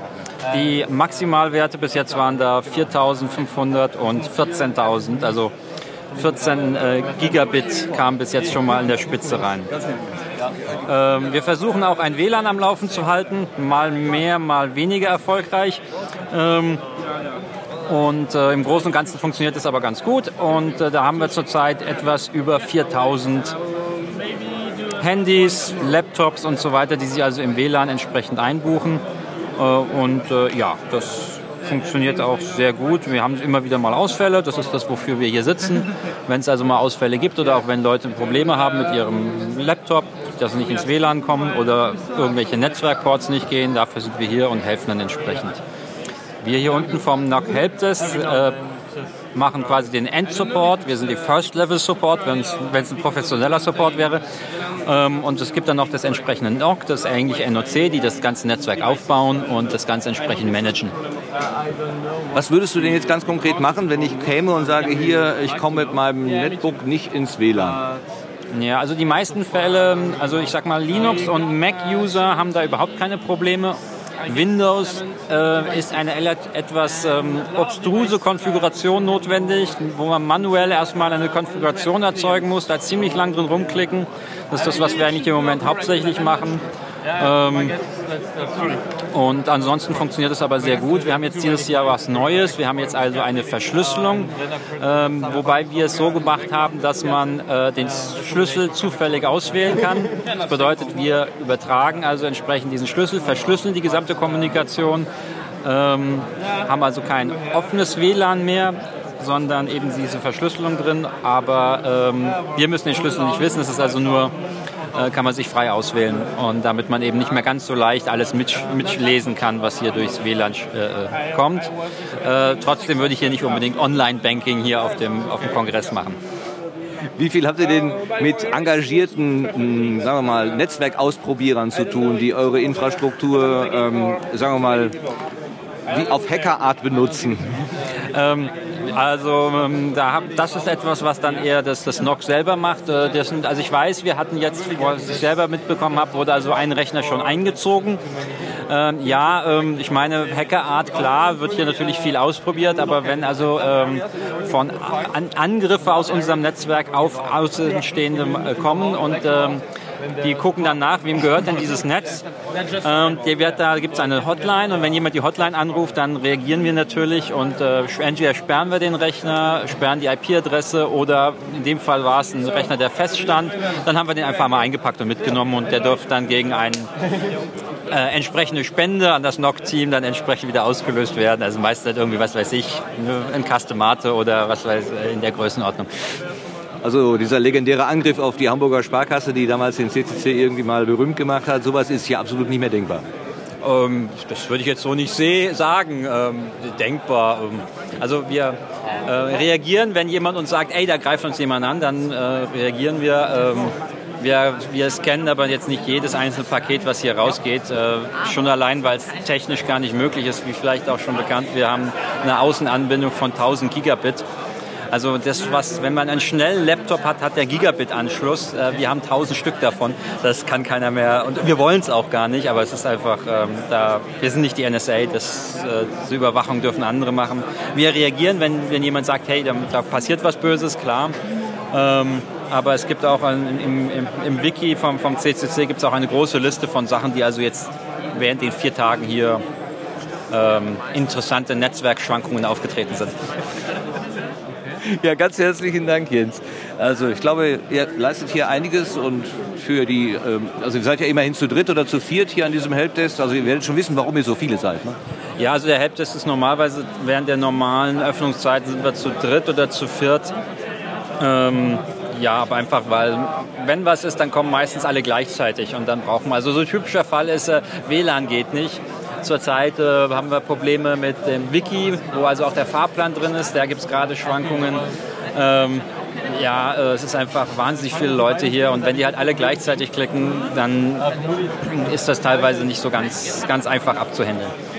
Ach so, eine Frage noch. Der Tim Brittlaff sprach davon, dass das ein äh, interessanter Lasttest sei für die Leute, die die Infrastruktur zur Verfügung stellen. Äh, kannst du das bestätigen? Ja, okay. Ähm, ich sag mal so, wir haben, also ich, ich sehe keine, wir, wir haben keine Benutzerzahlen in Anführungszeichen. Das wird dann am Abschlussveranstaltung gesagt, wie viel es da sind. Wir sehen einfach nur 4000 WLAN-Geräte. Äh, das ist schon, das sind nur die, die über WLAN kommen. Ich meine, mit, mit Kupferports äh, zählen wir gar nicht. Ähm, oder habe ich hier keinen Zugriff, so muss ich es eigentlich sagen. Und ähm, ja, das, es, sind, es ist verdammt viel, es ist verdammt groß und äh, das ist natürlich nur für drei Tage hier. Ich sag mal so, eine Uni hat vielleicht auch so große Benutzerzahlen, aber die haben sowas halt fest und hier wird es halt mal, ja, am, also ich weiß, angefangen haben sie, glaube ich, am 20. oder 21. Dezember, zu Weihnachten nochmal nach Hause und dann wird fertig gebaut, damit es dann für den Kongress läuft. Und ja, ähm, das Ziel ist dann halt am, am 30. abends ist hier eigentlich alles schon fast wieder abgebaut. Das, das macht es, glaube ich, äh, so, so schwierig und natürlich, ich sag mal, die, der spezielle Art von Leuten, die hier auf dem Kongress rumlaufen. Ähm, das, äh, ist, aber wir haben halt auch oben im NOC auch wirklich Leute, die das wirklich sehr kompetent machen und da auch viel Erfahrung haben. Die meisten machen das hier zum Spaß, was sie sonst bezahlt werden. Ähm, und deswegen, äh, ja, im Großen und, Groß und Ganzen seit äh, mehreren Jahren läuft es eigentlich alles in sehr, sehr ruhigen Bahnen. Prima. Ich danke dir noch einmal ganz herzlich. Vielen Dank für die Auskunft und wünsche weiterhin ruhige Bahnen. Ne? Ja, ja, kriegen wir schon. okay. Ciao. Ciao.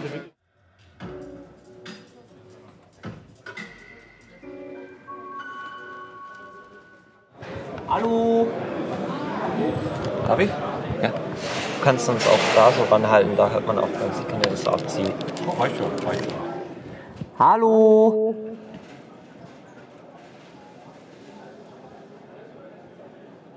Jetzt reparieren Sie gerade die Kapsel. Ähm, Entrance Hall, seid ihr da?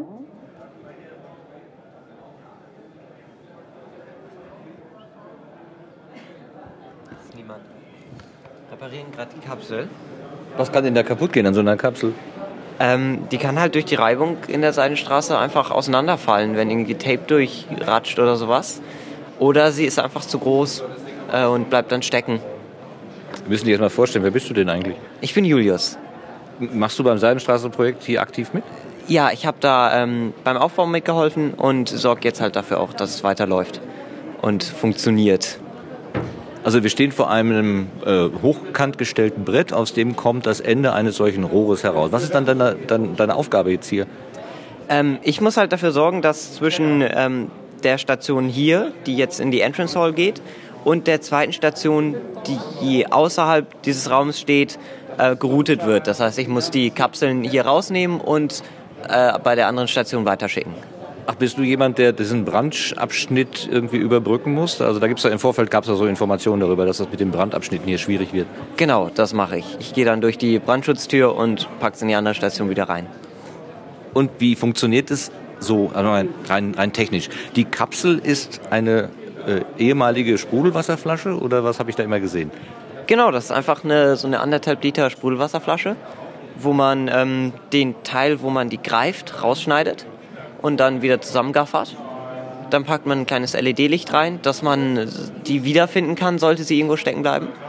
Und dann kann man die eigentlich auch sofort schon durchschicken. Und das wird dann mit Staubsaugern, die auch eine Blasfunktion haben, wird es durchgepustet. Man kann aber auch von der anderen Seite saugen, um noch ein bisschen schwerere Flaschen durchzukriegen. Und was jetzt kaputt gegangen ist bei der Flasche, ist wahrscheinlich dieses Gaffer, also dieses Zusammenkleben? Oder was, was ist jetzt wahrscheinlich die Ursache, dass es gerade nicht funktioniert? Genau, es ist wahrscheinlich, dass irgendwie ein Gaffer irgendwo raussteht oder die Flasche selbst auseinandergefallen ist. Ähm, oder es gar keine Flasche war, sondern irgendeine Kapsel aus anderen Materialien, zum Beispiel eine Chips-Packung oder sowas.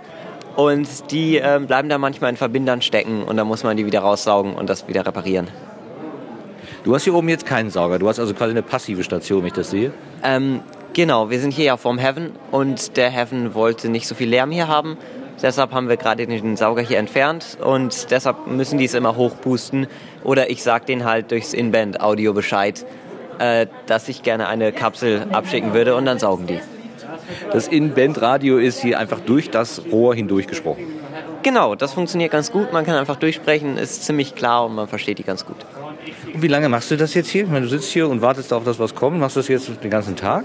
Ich mache das so lange, bis ich keine Lust mehr habe. Und dann frage ich irgendwen anders, ob der Lust hat, sich hier kurz hinzusetzen. Hast du auch beim Aufbau schon mitgewirkt? Ja, ich habe ähm, beim Aufbau mitgeholfen und ähm, da auch ziemlich viel gemacht. Es sieht jetzt ganz schön aus, alles. Und es ist auch ein ziemlicher Aufwand, das so schön hinzuhängen, dass es auch so hält über die vier Tage jetzt. Das habe ich mir auch schon gedacht, dass das nicht so ohne weiteres äh, einfach ist, denn es darf ja keine Beulen geben, so Durchhänger und es soll auch einigermaßen nett aussehen.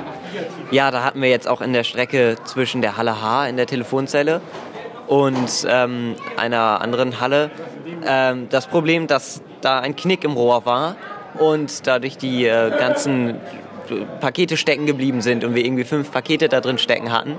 Das mussten wir dann auseinandernehmen und reparieren, aber das funktioniert jetzt auch wieder. Was machst du denn, wenn du nicht an so einem Knotenpunkt sitzt? Also was hast du mit dem Chaos Computer Club zu tun? Ähm, ich bin nicht im Chaos Computer Club. Ich äh, habe über diesen Kongress gehört, weil ich einfach in Hamburg wohne und letztes Jahr dann gesagt wurde, hey, äh, der kommt nach Hamburg und ich eigentlich schon immer mal dahin gehen wollte, weil es einfach interessant ist, was hier für so neue Technologien zusammenkommen, zum Beispiel 3D-Druck und sowas alles kommt hier hin. Und dann habe ich dieses Jahr gehört, dass es die Seidenstraße gibt und dass sie jetzt neu gebaut wird. Und dann dachte ich mir, jetzt ähm, baust du mal mit auf. Und bin dann hier hingekommen und habe mit aufgebaut. Und es ist super und bringt super viel Spaß hier. Also das ist dein erster Kongress, wenn ich das richtig höre? Äh, ist mein zweiter Kongress. Ich war letztes Jahr schon mal hier. Aber äh, Computer sind dir nicht unvertraut. Du hast selber, arbeitest selber damit, oder? Ja, Computer sind mir nicht unvertraut. Ich äh, bin auch ganz computeraffin und ähm, bin jetzt aber wahrscheinlich nicht der Beste an Computern, aber auch nicht der Schlechteste. Die Seidenstraße soll ja so ein bisschen so ein physikalisches Abbild des Internets sein. Wie glaubst du denn, ist das gelungen? Ich glaube, es ist ein, äh, so ein Abbild von dem frühen Internet, wo man ähm, halt viele kleine Stationen hatte und zwischen denen rumgeschickt hat. Und ich glaube, das hat ganz gut geklappt. Also ähm, bin ganz zufrieden damit. Trotz der Handarbeit, die jetzt hier noch notwendig ist. Trotz der Handarbeit, da ähm, werden wir aber zum nächsten Kongress nochmal nachlegen und gucken, dass die noch ein bisschen wegkommt, die Handarbeit, und es noch ein bisschen stabiler funktioniert. Das heißt, du bleibst dran, nächstes Jahr bist du wieder dabei. Natürlich. Dann wünsche ich viel Spaß weiterhin und ganz herzlichen Dank für das Gespräch. Danke. Jo, tschüss. tschüss.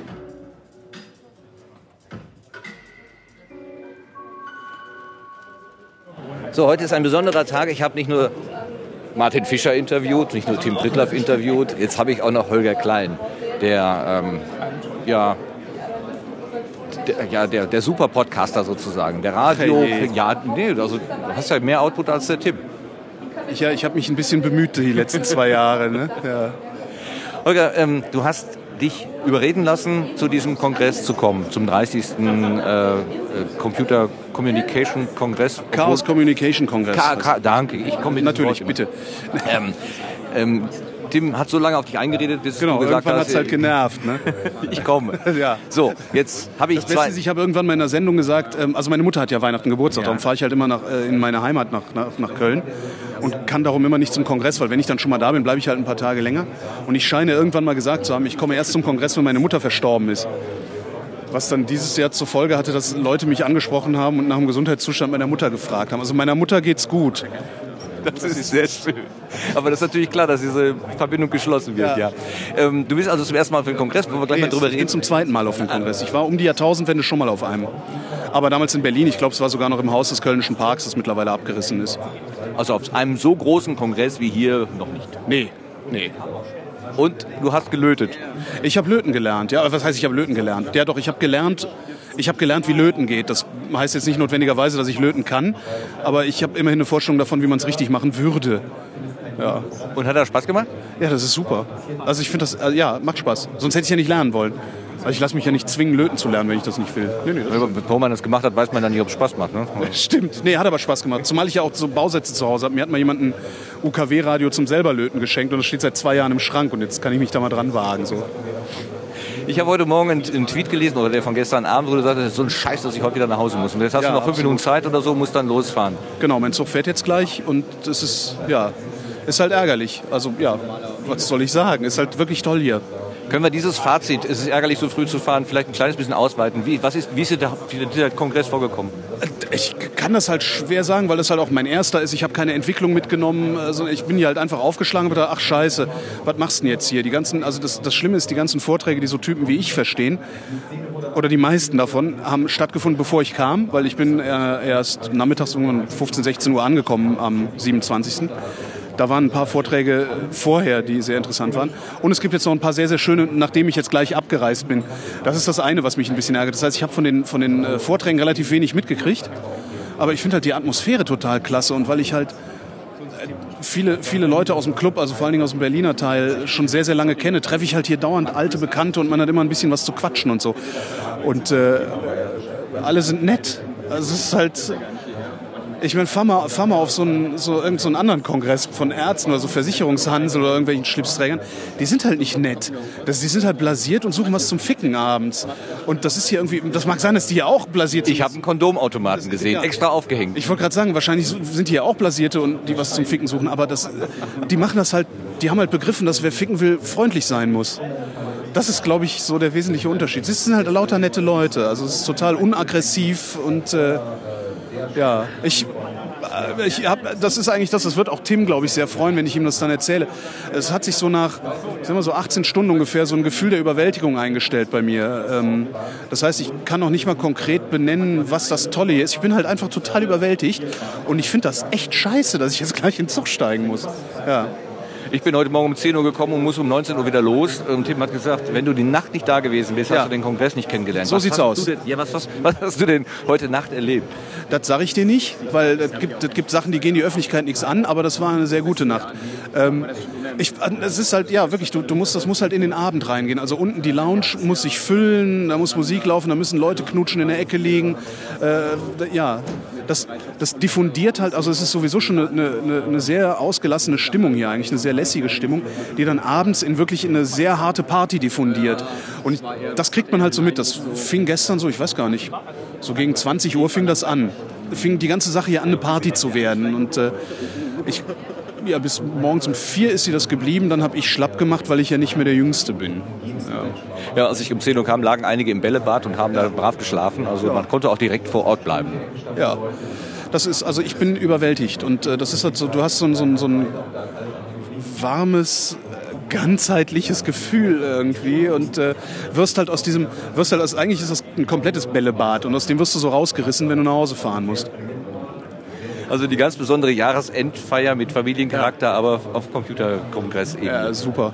Also ich habe gestern, als ich ins Bett gefallen bin, ähm, ein Zimmer fürs nächste Jahr reserviert, damit ich garantiert ein Zimmer hier habe. Äh, das heißt, ich werde hier wieder hinfahren, wenn nichts dazwischen kommt. Man weiß ja nie. Da können wir ja alle auf die nächste NSFW-Folge gespannt sein, wenn Tim dann die Korken knallen lässt. Ja, natürlich werde ich den betrollen und ihm die ganze Zeit sagen, wie scheiße das hier war. Ja, genau, das muss ja sein. Also, ne? Muss man ja, Holger, äh, ganz herzlichen Dank für die Gerne. kurze Einschätzung. Ich will dich jetzt nicht länger aufhalten, du bist ja Du kannst mich jetzt auch nicht länger aufhalten, weil ich hier auf dem Weg bin. Oh, Eigentlich ist er schon weg. ich, bin, ich war nie hier. Alles klar, ich habe gesprochen mit äh, dem Geist. Dankeschön. Gerne. Tschüss. Tschüss.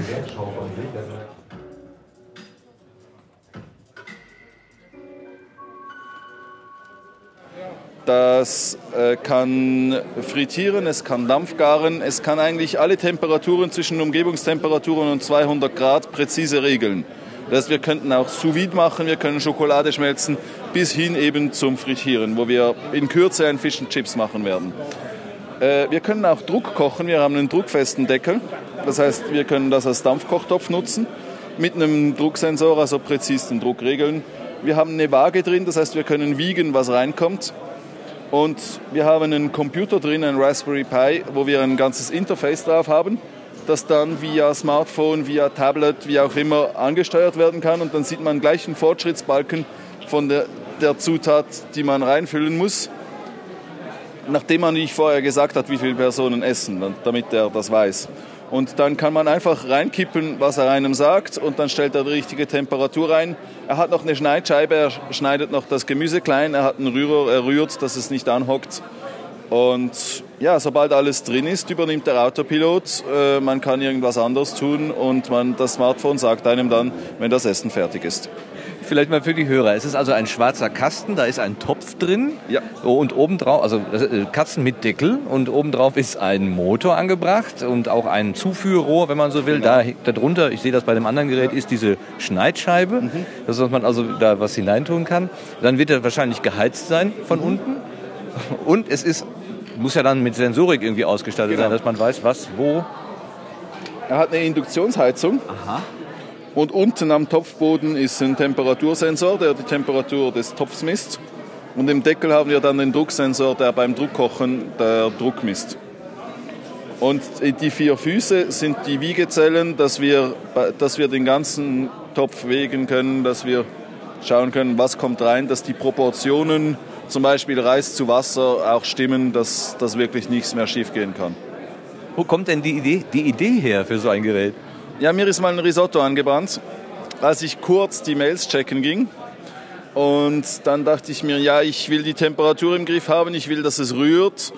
Ja, und dann kamen noch ein paar Ideen dazu. Am Schluss dachte ich mir, nee, ich will nicht, dass ich dem Gerät sagen muss, was es tut, sondern ich will eigentlich, dass das Gerät mir nur noch sagt, was es braucht, oder? Und ja, inzwischen haben wir eine Online-Rezeptdatenbank, wo die Rezepte maschinenlesbar hinterlegt sind.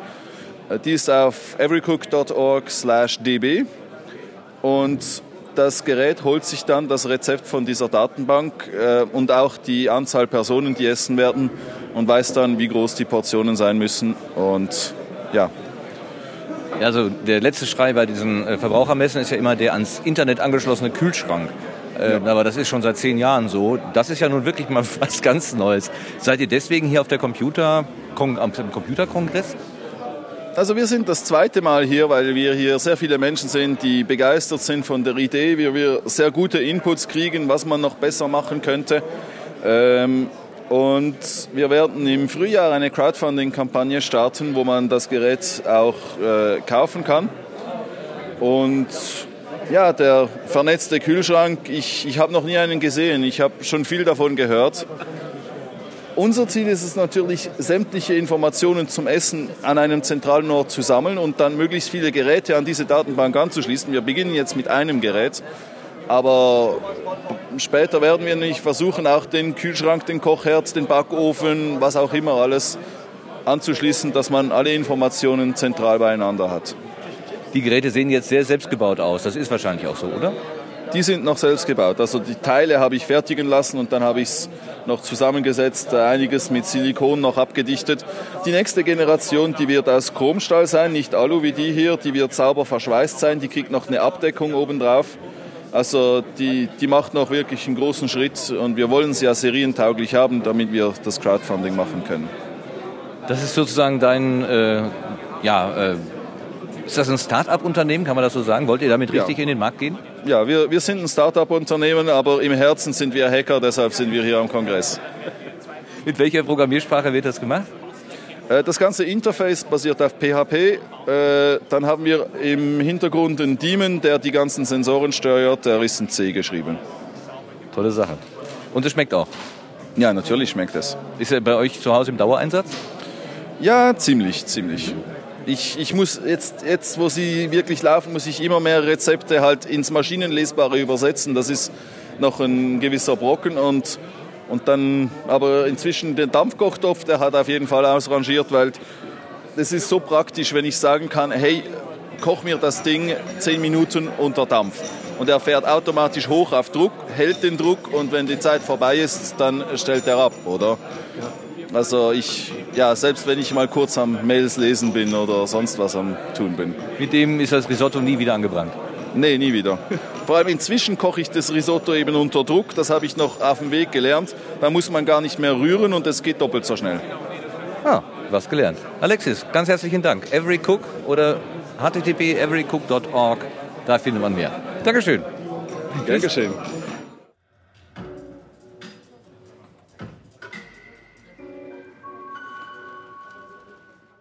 So, mit allem Möglichen hätte ich ja auf diesem Computerkongress gerechnet. Also viel Technik sieht man ja hier auch. Aber was man gelegentlich auch hört, sind einfach Hammerschläge.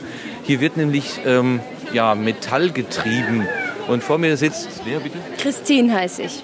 Hallo Christine, ich bin Martin. Du hämmerst hier einen Ring. Was, was genau machst du hier?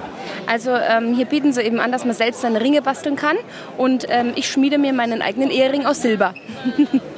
Was hat das denn mit einer Computermesse zu tun? Ja, gute Frage. Das müssen Sie hier mal die Experten fragen. Wobei wir sind ja nicht eine Computermesse, sondern ja. ist ja ein Kongress von, ja. von Hackern und Leuten, die viel selber machen. Insofern beim selbermachen, Thema selbermachen, ist man ja schon ganz schnell bei auch selber Schmuck machen. Na klar, ich meine, ich, ich denke, es ist auch gut ähm, für Frauen, die jetzt nicht ganz so viel vom Computer verstehen und nur dabei sind, weil es der Mann ist. ah, ich habe aber schon auch das Gefühl, dass hier einige sehr kompetente Frauen rumlaufen. Also. Ja, das schon auch. Ich meine, so ein bisschen Ahnung habe ich auch, aber ähm, es macht schon Spaß hier.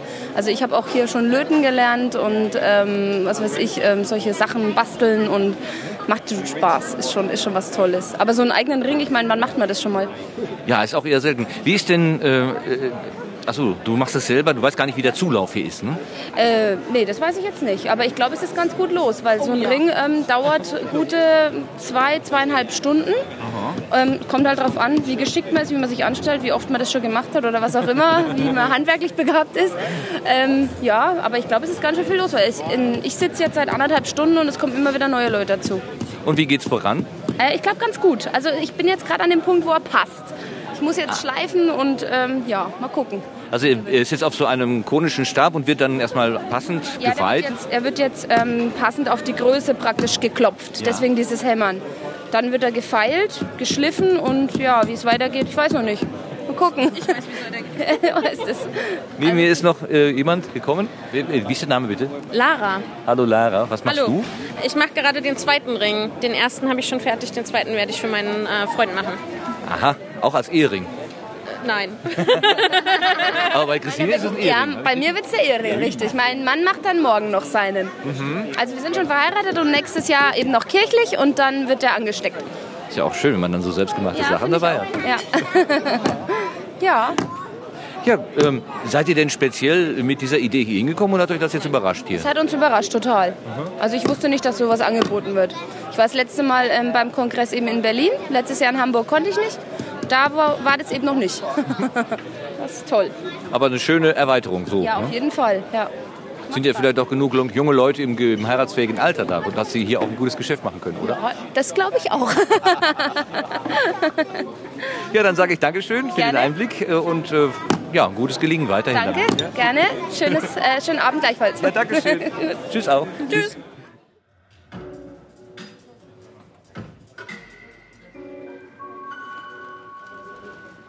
Nun hat ja eigentlich fast jeder damit gerechnet, als am 17. Dezember ihre Amtszeit zu Ende ging, dass der Innenminister doch zunächst mal anfragen würde, wollen Sie sich doch ein bisschen weitermachen. Es gab einige Gerüchte. Es gab auch äh, Gerüchte darüber, nee, Herr Friedrich will Sie da nicht mehr so gerne sehen. Auf jeden Fall überrascht waren eigentlich alle, dass so schnell eine Nachfolgerin dann doch benannt wurde. Hat Sie das auch überrascht oder haben Sie damit gerechnet? Also es hat mich schon ein Stück überrascht, wie schnell das ging. Ich erinnere mich noch sehr gut, wie das seinerzeit bei mir gelaufen ist. Damals äh, gab es ja die rot-grüne Bundesregierung äh, und äh, von der Benennung der, äh, äh, durch äh, die Grünen, ich, es gab da ein Vorschlagsrecht, bis zur Wahl verging ein halbes Jahr und dann nochmal ein guter Monat, bis dann tatsächlich die formelle Ernennung erfolgte. Wenn das jetzt innerhalb weniger Tage funktioniert, dann fragt man sich natürlich auch selber, warum hat das damals nicht so geklappt? Vielleicht war Otto Schilly da doch ein Stück weniger daran interessiert als jetzt Herr Friedrich, dass dieses Amt äh, dann äh, dort äh, entsprechend neu besetzt wird. Ja, nun ist Peter Schaar draußen und Herr Friedrich Landwirtschaftsminister. So laufen manchmal die Dinge. Eine letzte Frage noch. Was machen Sie auf dem 30C3 auf dem Chaos Communication Congress? Naja, ich äh, bin eingeladen worden, über die Erfahrungen zu sprechen, die ich in den letzten zehn Jahren äh, gemacht habe. Und dann habe ich äh, dort den Veranstaltern gesagt, Mensch, das ist ja eigentlich ein ziemlich äh, langweiliges Thema. So äh, könnte man doch vielleicht das Thema etwas umformulieren in Richtung, äh, wie ist denn eigentlich die Rolle der amtlichen Datenschützer? Äh, wie ist ihr Verhältnis, äh, das sie haben? Einerseits zu den kontrollierten Stellen, zur Politik, aber auch zur Zivilgesellschaft. Und äh, hier trifft sich ja ein bestimmter Teil dieser Zivilgesellschaft beim Chaos Communications Kongress. Und darüber will ich morgen sprechen. Sind die Teilnehmer am Chaos Communications Kongress so etwas ähnliches wie die natürlichen Verbündeten des jeweiligen oder der jeweiligen Datenschutzbeauftragten? Ich denke, das wäre eine Vereinfachung, eine grobe Vereinfachung. Einerseits sind da ja diejenigen, die bloß, sage ich mal, und ich würde das gar nicht kritisieren, computerbegeistert sind. Dann gibt es diejenigen, äh, die äh, gerade die Grenzen ausprobieren wollen. Wo sind die Grenzen der Sicherheit äh, und der Möglichkeiten von bestimmten informationstechnischen Systemen. Und dann gibt es diejenigen, die ganz stark auf der Bürgerrechtsseite aktiv sind. Und diese, zumindest diese letztere Gruppe, die gehört sicherlich zu den natürlichen Freunden des Datenschutzes. Ja, herzlichen Dank für Ihre Einschätzung.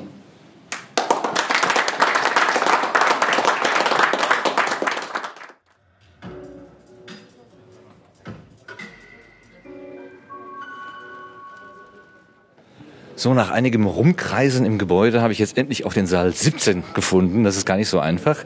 Ich bin eigentlich äh, in die dunklen Ecken gegangen, da wo zeltähnliche Aufbauten sind und auch süßlicher Geruch manchmal äh, über die Fluren weht.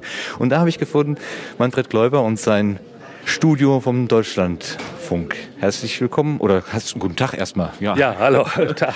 Wäre schön, willkommen. wenn es mein Studio wäre, äh, weil da ist doch viel Technik ist natürlich das Deutschlandfunkstudio und ich arbeite ja nur für den Deutschlandfunk.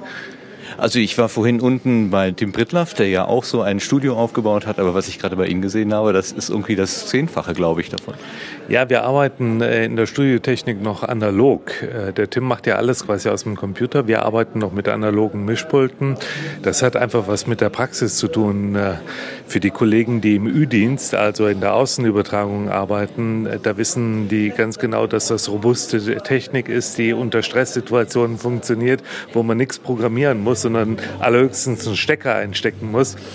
Ähm, aber wir haben natürlich auch digitale Ü-Wagen und äh, eben halt auch Rechnersysteme. Im Funkhaus bei uns in Köln oder auch in Berlin ist alles digital. Sie haben aber eine ganze Mannschaft da mitgebracht, ja? Ja, wir sind mit ziemlich vielen Leuten hier. Das äh, hängt einfach damit zusammen, dass wir hier auch verdammt viel Programm machen. Ähm, wir haben zum Beispiel die lange Nacht der Hacker gemacht, äh, drei Stunden in der Nacht live hier vom Kongress. Wir machen jeden Tag Forschung aktuell um 16.35 Uhr hier vom Kongress. Wir machen jede Menge Interviews für unser Online-Programm, äh, Diskussionsreihen, die wir auf unserem äh, Spezialkanal Dokumenten und Debatten ausstrahlen. Also wir haben ordentlich viel zu tun und die ganzen aktuellen Redaktionen in unseren Programmen, wir haben ja drei Programme, äh, Deutschlandfunk, Deutschlandradio Kultur und D-Radio Wissen, die wollen natürlich auch äh, bedient werden mit aktuellen Beiträgen. Und dann, äh, last but not least, die ganzen Kollegen aus der ARD, die bei uns anfragen, ob wir ihnen auch eben halt Beiträge hier vom Hacker-Kongress liefern können. Also wir arbeiten ganz ordentlich, würde ich sagen. Wir sind mit 1, 2, 3, 4, 5, 6 Journalisten hier. Äh, Mediengestalter, also Auszubildende haben wir dabei, die hier eben halt dann auch ähm, unter solchen Situationen dann lernen, sozusagen die Technik zu beherrschen, Produkte zu erstellen. Ähm, und von der Ü-Technik, wenn wir ja zum Beispiel länger als zwölf Stunden oder länger als zehn Stunden arbeiten, müssen einfach auch zwei Teams dabei sein, weil wir müssen ja auch auf die Arbeitszeitgesetze achten, denn eine öffentlich-rechtliche Anstalt hält sich ja auch daran. Was ja auch gut ist, also da wollen wir mal nicht kleinreden. Ja, klar. Ähm, wie kommt es denn, dass der Deutschlandfunk bzw. Sie mit Ihrer Redaktion so einen großen Schwerpunkt hier setzen? Naja, wir haben ähm, irgendwann mal äh, darüber nachgedacht, wie gehen wir eigentlich mit diesem, mit diesem Hackertreffen um. Ähm, ist es eigentlich überhaupt noch angebracht, dass wir da nur so einen Beitrag machen von einem Reporter und ähm, der erzählt dann hier in aller Kürze was über diesen Kongress. Und da war uns eigentlich klar, diese Riesenveranstaltung, die es mittlerweile geworden ist, so viele Menschen interessieren sich mittlerweile für Computer und alles, was es an Konsequenzen äh, äh, des Computereinsatzes gibt. Ähm, diese Riesenveranstaltung kann man nicht mehr mit einem Beitrag abfrühstücken. Und dann haben wir auch gesehen, dass so viele interessante, spannende Themen ähm, einfach ja einer intensiveren Betrachtung bedürfen und das auch eben halt unsere Hörer wahrscheinlich interessieren wird. Und dann haben wir gesagt, okay, dann müssen wir da eben halt größer rangehen, mehr darüber machen. Dann gibt es aber auch immer so einen so einen Punkt, wo man dann auch natürlich sagt, wenn wir schon da sind, ja, dann können wir ja das noch machen und wir können das noch machen und das noch machen, weil wir sind ja sowieso da und es ist eben halt auch gerechtfertigt, dass wir das dann tun. Und so hat es sich dann entwickelt, dass wir hier äh, doch ordentlich, äh, ordentlich Programm produzieren, was eben halt auch der Größe der Veranstaltung angemessen ist. Sie und Ihre Studio ist ja direkt auch im Veranstaltungsplan des CCC integriert. Also man kann die äh, Tabelle sehen, was in welchen Sälen stattfindet und Ihr Saal, Zimmer 17, wenn er auch etwas versteckt ist, äh, ist im offiziellen Programm sozusagen enthalten. Ja, das kommt durch Folgendes.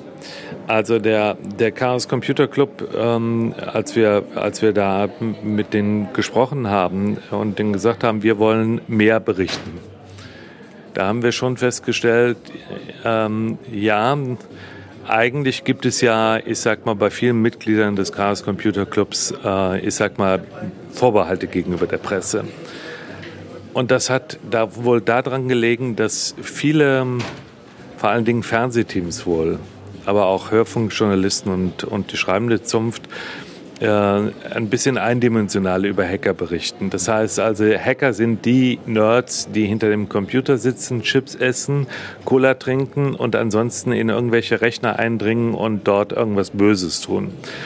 Und oft war es wohl auch so, dass das hier auf dem, auf dem Club dann auch noch so inszeniert wurde von einigen Journalisten. Und deswegen gab es eben halt große ähm, große Vorbehalte. Und als wir mit dem Club gesprochen haben, da hieß es dann immer, nee, nee, also Deutschlandfunk, das sehen wir dann doch anders. Wir wissen, dass ihr ein Programm macht, ähm, äh, das Information heißt und versucht eben halt ein objektives Bild über Sachen zu zeichnen. Und also uns wurde jedenfalls, ich habe es so erlebt, ähm, wir konnten klar machen, dass wir hier wirklich berichten wollen und keine Klischees transportieren wollen. Und äh, da hat der Club dann uns gesagt, okay, berichten, das finden wir auch gut, weil wir haben ja auch eine Botschaft. Das ist ja immer der Deal zwischen Journalisten und irgendjemand, der was sagen will, ähm, dass sie dann auch froh sind darüber, dass die Journalisten da sind und diese Botschaft transportieren. Und sie waren sich bei uns sicher, dass wir die Botschaft kritisch hinterfragen und auch ähm, natürlich andere Leute, die den Club vielleicht nicht so sehen wie der Club sich selber, mit ins Boot holen, aber dass wir nicht einfach nur irgendwelche äh, Abziehbilder hier, hier reflektieren. Und deswegen äh, war dann auch klar, dass wenn wir größer berichten, müssen wir eben halt auch ein bisschen dafür sorgen, dass wir ähm, auch äh, das Publikum bekommen, dass wir eben halt auch äh, Räumlichkeiten einfach bekommen. Aber das war dann, wir wurden eben halt dann auch so aufgenommen, wie eben halt eine Radiostation, die ihre Arbeit macht und dafür auch den Raum braucht. Ja, aber was klar ist, es gibt sonst keine Absprachen. Wir machen uns nicht das zu eigen, was der Club sagt und die machen sich nicht zu eigen, was wir sagen, sondern äh, die unterstützen uns bei unserer Arbeit und dafür sind wir sehr, sehr dankbar.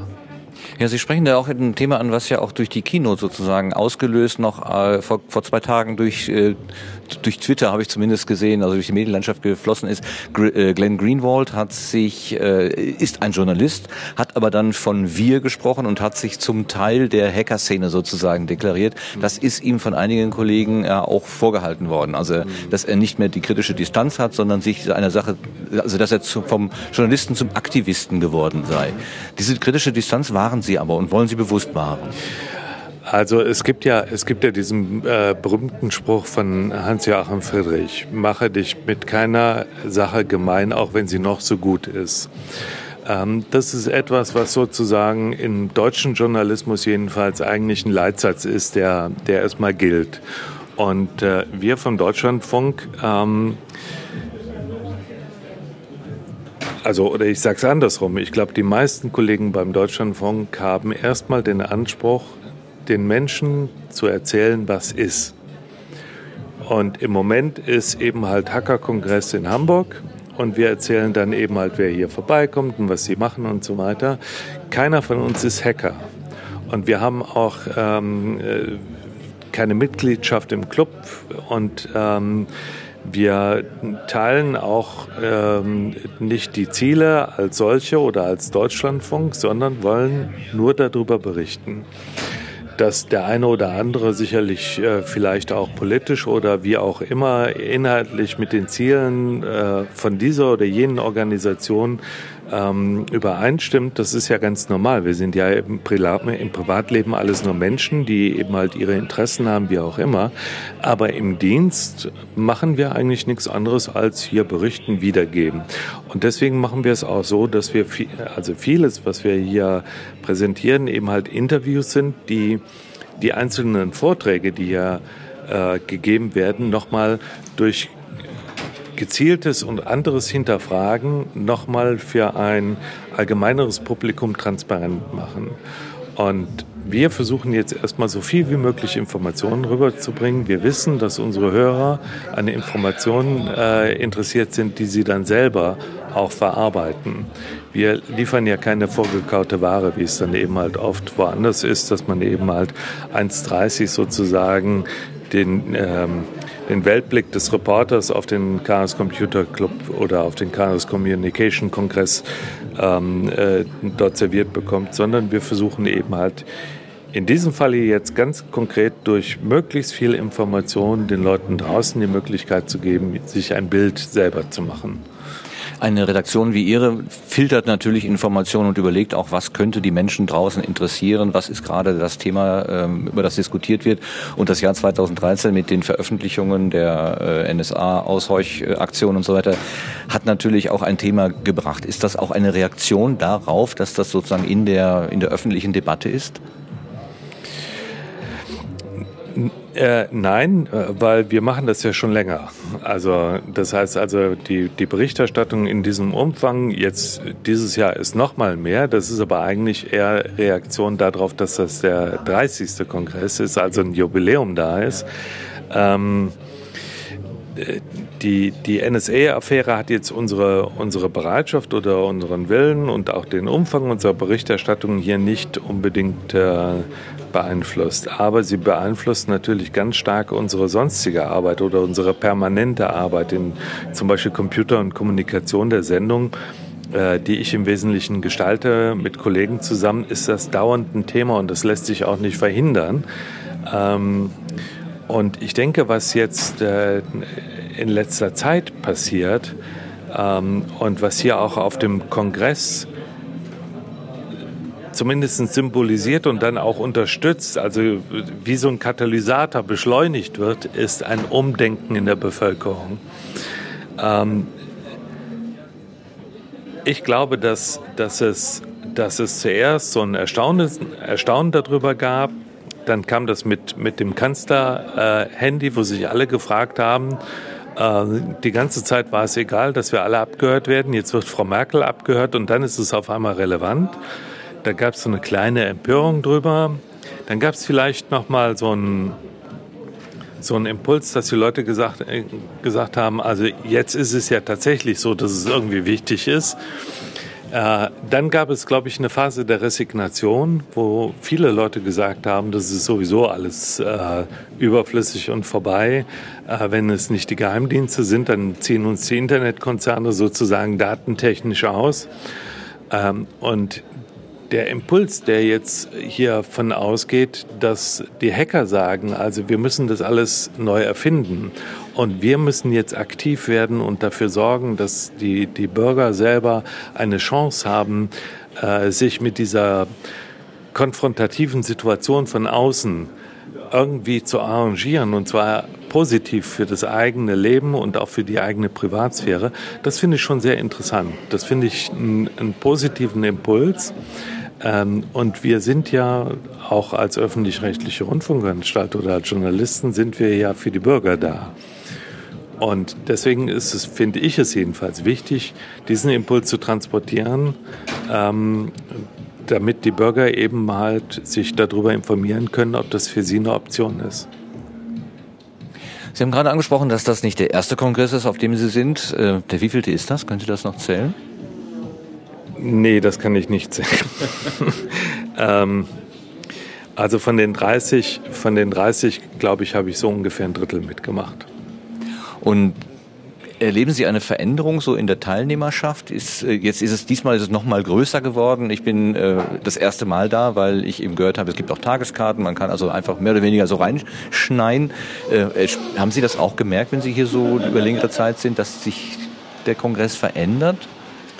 Ja, er, also er hat sich schon verändert. Also jetzt rein äußerlich natürlich hier in Hamburg ist alles viel, viel größer ähm, und verläuft sich auch ein bisschen mehr als in Berlin. In Berlin, im, im Berliner Kongresszentrum war das ja so eine kompakte Angelegenheit. Und ich glaube, da war bei 2000 Leuten oder sowas rein aus Feuer, feuerpolizeilichen Gründen, so heißt das, glaube ich, war da Schluss. Und es war äh, einfach auch wahnsinnig schwer, Tickets zu bekommen und sowas. Und deswegen hatte ich schon das Gefühl, es war nicht ganz so offen. Also da war wirklich dann so der harte Kern der Hacker-Community. Hier ist es viel, viel offener. Äh, das sind so die äußerlichen Merkmale. Was die, ich sag mal, die inhaltliche Ausrichtung oder die politische Ausrichtung angeht, ähm, glaube ich, hat sich der der Chaos Computer Club und dann auch der Kongress als Plattform dafür wirklich in den letzten fünf Jahren extrem zu einer NGO entwickelt, also einer Nichtregierungsorganisation, äh, einer Bürgerrechtsbewegung, die versucht, politische Einflussnahme zu betreiben, die also politisch ihre Ziele ähm, transparent und aber auch dann eben halt durchsetzen möchte. Und ähm, vorher war es ja einfach so, das hat, glaube ich, auch, auch Tim Pritloff in seiner, in seiner Eröffnungsrede gesagt.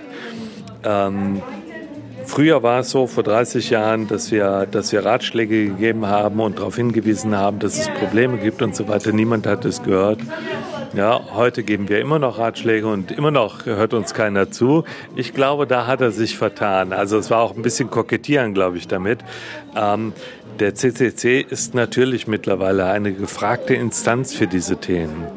Und das merkt man hier auch auf dem Kongress. Na, und sie sind natürlich wahnsinnig selbstbewusst geworden, weil einfach sich nicht nur mehr Nerds für das Thema interessieren, sondern ähm, auch eben halt ganz normale Leute, die den Computer als wichtiges Lebens äh, verstehen, also Werkzeug für das alltägliche Leben, aber gleichzeitig auch sehen, dass ein Werkzeug immer auch eben halt zum Beispiel Missfunktionen oder ähm, Probleme bereitet und darüber reflektieren wollen. Und was mir auch aufgefallen ist, gerade hier in Hamburg, der Kongress ist viel, viel internationaler geworden. Ja? Ja, finde ich schon. Also, der, das war, also mein, meine Vorstellung war, dass es schon immer international ist, weil ich auch gehört habe, dass eben Leute aus Amerika hierher kommen, nach, äh, also zu dem Kongress. Und äh, normalerweise ist ja Amerika das Land der Computererfindung gestart, äh, gestartet und so weiter. Ähm, und ich hatte immer schon gedacht, dass das hier so ein äh, internationales Pflaster ist, aber wenn Sie sagen, dass das nochmal stärker geworden ist? Also das ist mein Eindruck, ja. dass, es, dass gerade das Publikum ähm, viel, viel internationaler geworden ist. Ich habe jedenfalls noch nie so viel, äh, sei es im Hotel oder hier in den Hallen, so viele ähm, internationale Stimmen gehört und dann guckt man sich die Leute an, die haben alle ein Bändchen, da weiß man, aha, die gehen zum Kongress. Ähm, ich empfinde das schon so, dass das Publikum auf jeden Fall viel, viel internationaler geworden ist. Die Hacker-Szene an sich, also was wirklich so der, der, der Inner Circle ist, das äh, war auch in Vergangenheit schon so, dass hier viele internationale Gäste waren, ja. Ähm, auch durch Wikileaks und sowas, das war ja von Anfang an äh, ziemlich globale Veranstaltung. Das hat sich dann hier auch wieder gespiegelt, aber jetzt vor allen Dingen auch das Publikum. Es scheint sehr viele Hacker, junge Hacker aus anderen Ländern anzuziehen. Was ja eigentlich eine schöne Sache wäre, denn was Datenschutz angeht, sind die Deutschen ja doch relativ weit voran. Also mit unserer, dass wir sagen, unsere Grundkonstruktion, alles ist verboten, der gesamte Umgang mit personenbezogenen Daten ist verboten, es sei denn, man findet eine Ausnahme. Diese Konstruktion ist ja, glaube ich, einmalig in Deutschland. Anders, in anderen Ländern ist es eher andersherum. Und wenn das Schule machen könnte für die, Welt, für die Welt, wo wir ja wahrscheinlich eine weltweite Regelung für Datenumgang brauchen. Also nationalstaatliche Regelungen, Grenzen, äh, haben wir immer das Problem, dass sie an den Grenzen halt aufhören. Wir brauchen wahrscheinlich was Globales. Das wäre natürlich schön, wenn das dann Schule machen könnte. Ja, äh, das Problem natürlich ist nur, dass die Verantwortlichen ähm, sich hier nicht blicken lassen.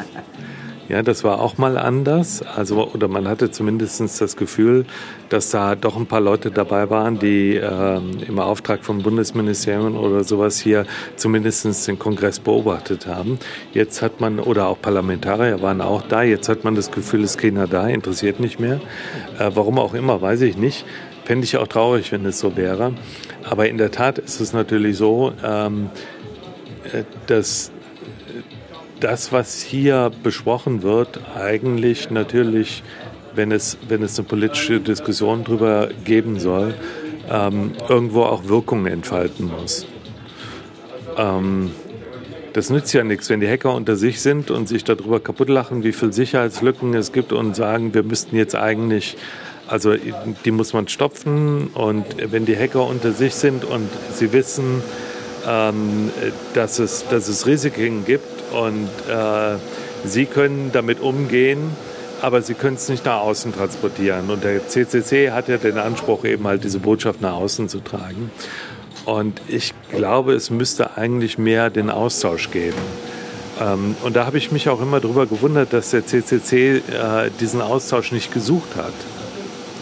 Also ich fände es eigentlich schon richtig, wenn man dann sagen würde, okay, die versuchen auch ganz konkret meinetwegen die zuständigen Minister, Parlamentarier hinzukriegen. Es ist natürlich schwer. Das muss man ja aussehen.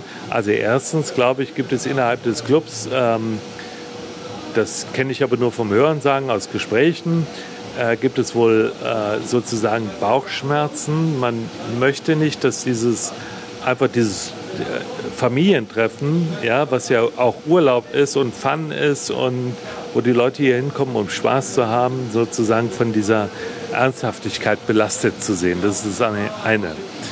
Ähm, und das andere ist, glaube ich, dass es, ähm, dass es ja auch eine Bewegung ist, die sozusagen subkulturellen Charakter hat. Und es ist wahrscheinlich schwierig, sozusagen da die Barrieren zu brechen.